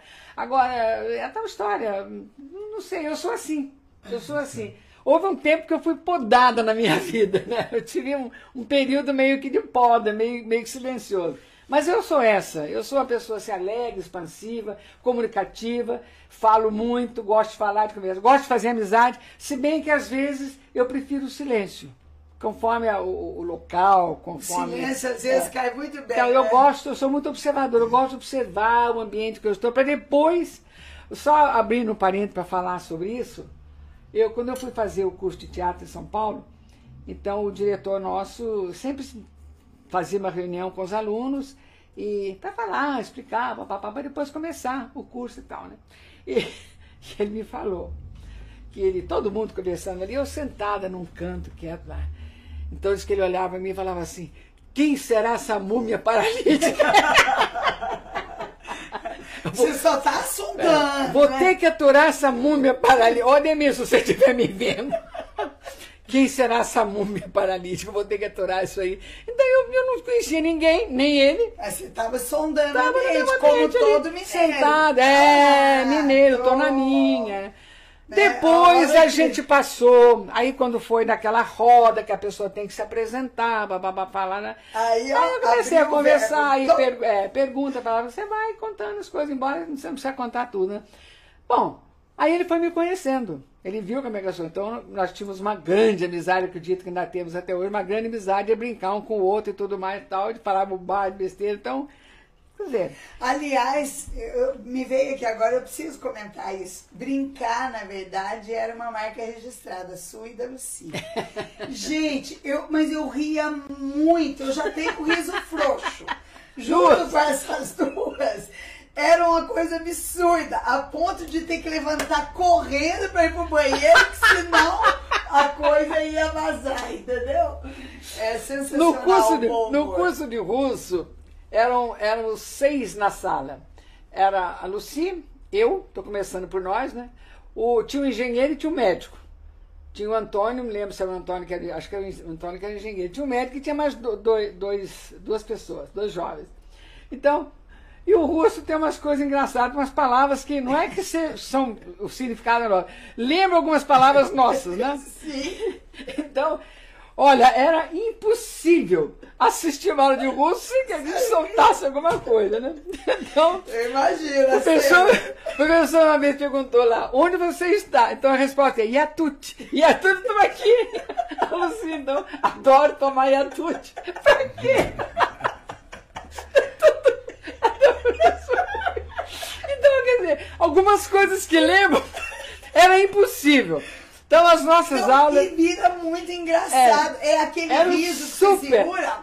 É super divertidas as nossas aulas. Ô, os dois. Eu não sei se quem é o Antônio lembra, mas eu sei que é engenheiro e o médico que faziam parte do curso. E a gente ria muito, sabe? Ai, que então qualquer delícia. coisa que se falava parecida com o português, você já sabe. Vera, indica um, li- um- um livro. Um livro. Um livro que eu li. Eu li vários livros. Eu, era, eu, era- gostava muito de ler. Depois passei um tempo sem ler. Porque, como falei, na escola a gente é rato de biblioteca, porque tem que ler, né? Aprender. Blá, blá, blá. Então passei muito tempo. Depois eu comecei a voltar a ler. Então, um livro que eu parei de. Eu comecei a ler, parei, no, falta um pouquinho para terminar, porque não deu tempo ainda. É Os Sertões de Euclides da Cunha. Por que, que eu estou citando esse livro? Não é que seja o, o máximo, né?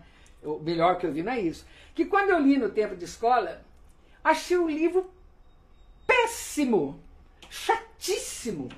Nossa Senhora! Faltava sensibilidade, né? Eu, eu tempo. li aquilo lá, meu Deus do céu, aquela coisa, nossa senhora, muita descrição geográfica do tipo de, de sertanejo. blá, blá, blá.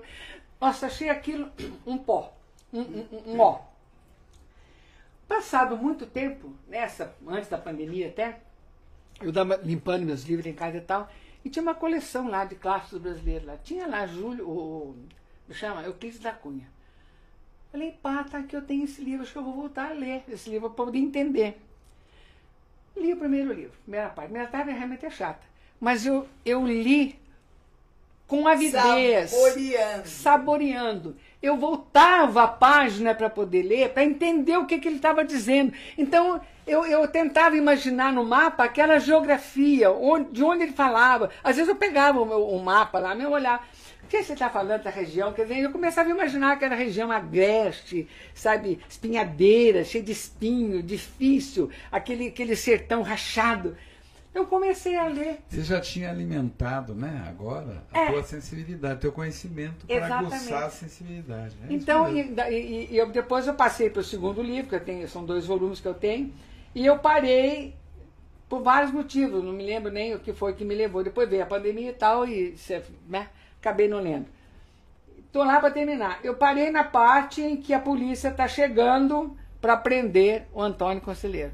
Então eu nem quis dar uma folhada assim, porque eu quero saborear essa parte. Então, um, não é que seja o melhor livro que eu li, nem né, isso e aquilo. É do momento. É, do momento. O que me impressionou no momento foi esse. Entendeu? De, de todos que eu tenho lá em casa, que eu estava lendo e tal. Eu, eu, tenho, eu tinha mania também. Eu ia para São Paulo, para casa dela, e às vezes o ônibus demorava um pouco, eu passava na livraria e comprava um livro, me sentava e começava a ler. Agora eu não leio no ônibus, porque esse negócio de nem avião, mexeu com balanço, eu já não leio. Eu gosto de ler sozinha, gosto de ler em casa sozinha. Também assim. É, gosto de... À noite, principalmente. Perdi o hábito da noite porque a gatinha dela me deixava ler de noite. Pulava esse fio do limite, enquanto eu tinha que brincar com ela, então perdi o hábito de ler à noite.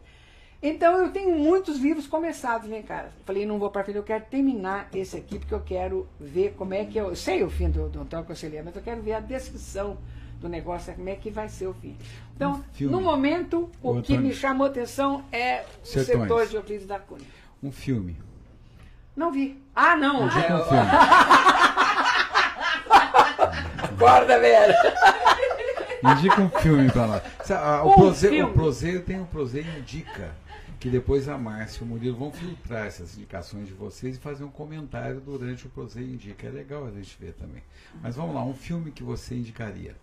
Um filme que eu indicaria. Meu Deus, são tantos filmes bons, tantos filmes bonitos. E na hora foge, né? Ah, Boa, foge. Um filme que eu achei muito interessante, eu gostei, eu, eu li o livro, depois assisti o filme, ou eu, eu, assisti o filme, li o livro, vi o livro, por aí. Então eu fiz os dois, vi o filme e li o livro. Foi Zorba o Grego, gostei muito do, do ah, filme. Ah, Zorga, Zorba o Grego. Tá Ainda dança. Pois é, mesmo. Tá aí, dona Miklos vai anotando isso aí para nós. Ator, Miklos Katanzakis é o nome do autor do livro. Sério novela? Ah, eu já fui muito noveleira, muito noveleira. Hoje eu não sou mais. Para não dizer que eu não sou, agora eu estou assistindo uma novela turca. Eu nunca conheci o universo turco, é nem sabia da língua. Então, eu comecei a ver por uma cena, uma cena passei no, no YouTube lá, papapá, Facebook até passou. Eu vi aquela cena e me chamou a atenção. Falei, nossa, que será isso aqui, né? Aí assisti a cena até o fim, me interessei. Falei, ah, quero ver. E fui buscar lá no comecinho. Então, desde o começo, chama-se Emanete. é, que seria em português o legado. Aí, Bruna. É. Então eu estou. Certo, mas eu hei de achar. É, exatamente, é isso aqui. Então eu estou assistindo essa série. Tem gente que mete o pau, tem gente que não gosta, tem gente que gosta, a maioria gosta. E é uma novela interessante porque é uma novela completa. É uma história muito intrincada, muito complicada, de conflitos de personalidade, de, de, de, de família, sabe? É, eu, eu gosto. Assisti, de, peguei desde o começo. Fui lá no primeiro capítulo, tô, já estamos no número 350. Então eu assisti todos os capítulos. Até aqui, até ontem à noite, ainda fui dormir, ainda fui ver o capítulo de ontem. Então é, é, é uma história muito bonita. Eu gosto muito e me interessei muito pelo universo turco, sabe? Legal, legal. E até a língua. A língua também é muito legal, muito interessante. Uma muito música, uma música, Vela. Música Moonlight Serenade. Moonlight ah, Serenade. Moonlight Serenade. Essa música marcou a minha juventude, por isso. A minha adolescência e juventude. Ah, legal. Moonlight Serenade. Ah, vou ouvir também. Glenn Miller. Eu acho. É, ah, Miller. do Glenn Miller, isso mesmo. É...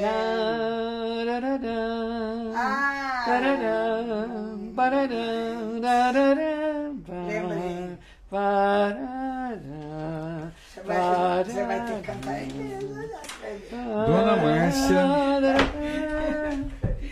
Ai, meu Deus. Então, hoje eu vou fazer diferente do que eu fazia os outros dias também, tá? Ai, que da hora. Então, minha amiga, é o é. seguinte. Quando eu vou homenagear uma pessoa, eu tenho que escolher uma música, né? Normalmente eu escolho uma música. Da doutora Patrícia, eu não escolhi música. Eu escolhi um, um negócio que foi muito sensacional também, que você vai gostar. Eu tenho que falar ainda? Acho que não, ah, então pode comer. comer. Ah, mas você vai ter que cantar. Ah, mas não agora, deixa eu comer primeiro. É, mas já já você vai ter que cantar. E aí, é, eu tentando achar uma, uma música para te homenagear, tinha muitas, né? Mas eu lembrei uma de uma antiga que fala de professorinha, fala de Cambuí, fala da saudade, de um monte de coisa boa na vida da gente. Que é Meus Tempos de Criança, do Ataúfo Alves. Oba, muito bom. E aí eu acho que você sabe cantar. Não sabe? Eu daria tudo o que tivesse. Não? Não sei. Ah, pois não. Então eu Não sei você. Então, a homenagem para você hoje vai ser uma música de Ataúfo Alves. Dele. Mas não, como é que eu vou? Márcia, se puder. Não, não mexe no microfone. Aqui? Será que dá? Aí deu.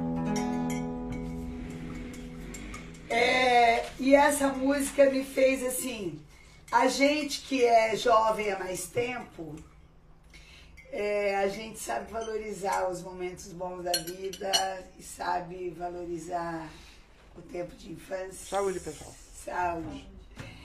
E eu resolvi te homenagear com essa melodia da Maravilha, vamos lá. Vou ouvir com atenção. Eu daria tudo que eu tivesse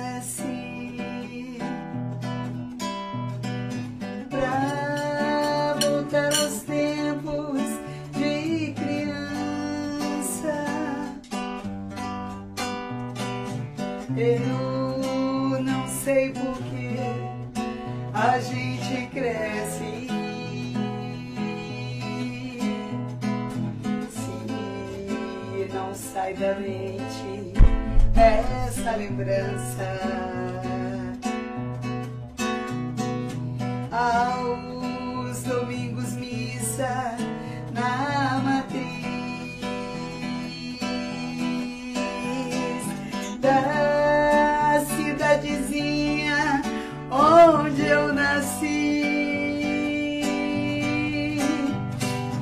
Ai,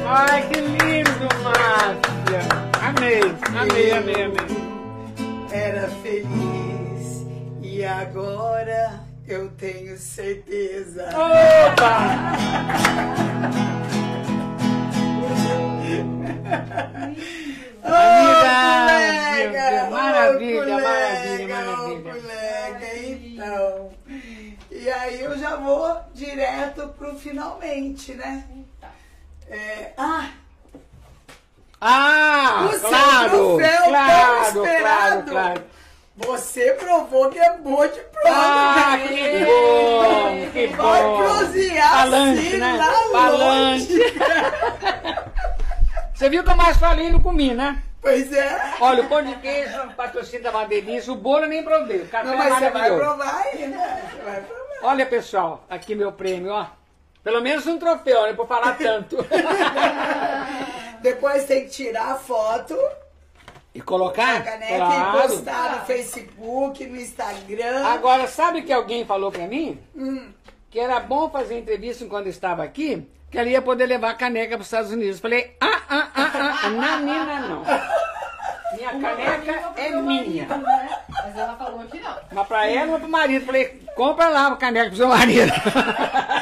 Isso Ai, aí que delícia! É uma cortesia do Serra Verde. Que maravilha. É, ela é, é cultura familiar. é delícia. Agricultura familiar. Esse é- E eles é desde a Muitíssimo banana obrigada. até o produto final. Maravilha. E é no sugar. Sugar free. Ah. Maravilha, melhorou ainda. Natural. Melhorou mais ainda. O seu era o outro doce? É dela era do portão. Ah, que ela é muito bom delicioso. também. O que que ela- Muito bom também. Doce do portão. O que, que você perguntou pra ela? Que o Eu mal vi cara. outro doce. Eu mal vi cara daquele troféuzinho lá, viu? Mal vi cara daquele troféuzinho lá, viu? Porque tem uma formiga que ataca a geladeira de noite. Entendi. E agora, para encerrar mesmo, Vera Moraes, você faz parte daquelas pessoas que fazem parte e continuarão fazendo coisas que impactarão no mundo em que vivemos. Pacto. Impactarão as coisas que ela faz, vai fazer ainda. Nos alegrou muito com a sua presença e provou que é boa de prosa, cara. Tá louco? Vai prosear assim lá. Vai provar se não sei onde, hein? Obrigada por dedicar um pouco do seu precioso tempo conosco. Ah, meu Deus, obrigada. Espero Eu que Você agradeço. tenha gostado. Gostei e realmente estar aqui é um prazer e ao mesmo tempo um sufoco. Você não sabe o que, que vem por aí, né? Mas não foi difícil, foi? E absolutamente. Conversei com o maior prazer do mundo, lembrando de coisas Lembrando que de coisas deliciosas. deliciosas que lembrava vida. às vezes também. É, tinha muito mais coisa a falar, mas a gente não lembra na hora, né? Então, muito mais. Fica pra segunda entrevista. Nossa, Faz agora uma consideração final. O que, que você achou, né? achei ótimo. Então, eu- praticamente eu estou fazendo mesmo, porque vocês deixam a gente tão à vontade, tão sentindo-se em casa, né? Porque o tempo passa e a gente nem vê. Né? A Márcia é uma grande entrevistadora, o Ciro também. Sabe, pu- sabe puxar a pergunta, né? É, E- eu estou aqui de, de provisório, né? Que o Mura, o Mura que é o nosso, o nosso entrevistado. É, é o diretor, É o é o, diretor. Mas vocês se saíram muito bem. Murilo, pode ficar sossegado, você já tem substituto aqui, viu? Ó, tome cuidado, porque substituto é bom demais da conta, viu? Ai, é isso aí. Faltou o Silvio. Murilo aqui, né, Murilo? Faltou o Murilo. faz você, falta viu? Ok, então, pessoal, mais uma vez vamos agradecer os nossos patrocinadores, né? O Café Itaim, o Café, mesmo que não fosse o único aqui da cidade, ele é o melhor que nós Não, temos, né? outro verdade, concorrente é aqui, verdade. sim. Serras Verdes, a bananinha, não é? Ali do Portão, produto natural, a padaria Avenida, supermercado Cinco Irmãos com o nosso pãozinho de queijo. Delícia, pãozinho de Doutora queijo. Cibele no troféu, né, na caneca. A, a, a, a, a Aline na logoteria, que fez nosso logo e faz as nossas imagens aí. Lupter Music, Lu, falaram muito da tua mãe, que mostraram até entregando o troféu para tua mãe aqui, a dona Faixa. Denise. É, faixa, é faixa. O Souza Advogados, do, do Moura com o Marcão, e a Bruna, nossa assistente virtual. Pessoal, obrigado pela audiência. Vamos ver se se inscreve, pessoal. Escreve, dá um likezinho, aquele mãozinha para cima. É um like que vocês precisam dar, exatamente. Obrigado a todos pela participação e até sábado que vem, se Deus quiser. Gente, obrigado, valeu, valeu, amei. Posso fazer um pedido? É, eu também Claro, vou agradecer também. Por favor, vocês podem falar que eu vou me apresentar em Gonçalves dia 23 de Nossa, abril. verdade. Já Ah, está verdade. falando, você já está online Ai, aqui falando, já está olha. saindo, tá? A, a Show Fernanda, da Fernanda, Vela, imperdível. em Dia Gonçalves. 23 de abril, 23 de no abril, sábado, no sábado. às 19 horas, na Odara Cervejaria. Odara Perfeito. Cervejaria. Save the date, por favor. Salve a data e vamos lá prestigiar o nosso companheiro. Muito obrigada. Ah, e eu quero também mandar um abraço pro pessoal do Inspirando Mulheres. Eu gostei muito de ser convidada pro, pro evento. Valeu, meninos, o trabalho de vocês é muito legal. E eu agradeço, primeiramente, aos anfitriões aqui e a assistência aos amigos que tiraram um tempinho para poder escutar a nossa prosa aqui informal, gostosa, cheia de risada, de brincadeira. E eu agradeço de coração a todos, a vocês e a todos. Compartilhem, gente. Vai ser show. Valeu, valeu. É muito valeu. bom, Você é bom, bom. A2, A3 é bom demais. Sou proseio, A2 é bom demais. Proseio com café, com bolo de fubá, um pão de queijo e doce de colher. Pois é, um pão de queijo e doce de colher. Proseio A2 Direção e apresentação Márcia Braga e o seu filho Murilo Braga Proseio A2 é bom. A2, A3 é bom demais. Sou Proseio A2 é bom demais. Proseio com café Com bolo de fubá Um pão de queijo e doce de colher. Pois é, um pão de queijo e doce de colher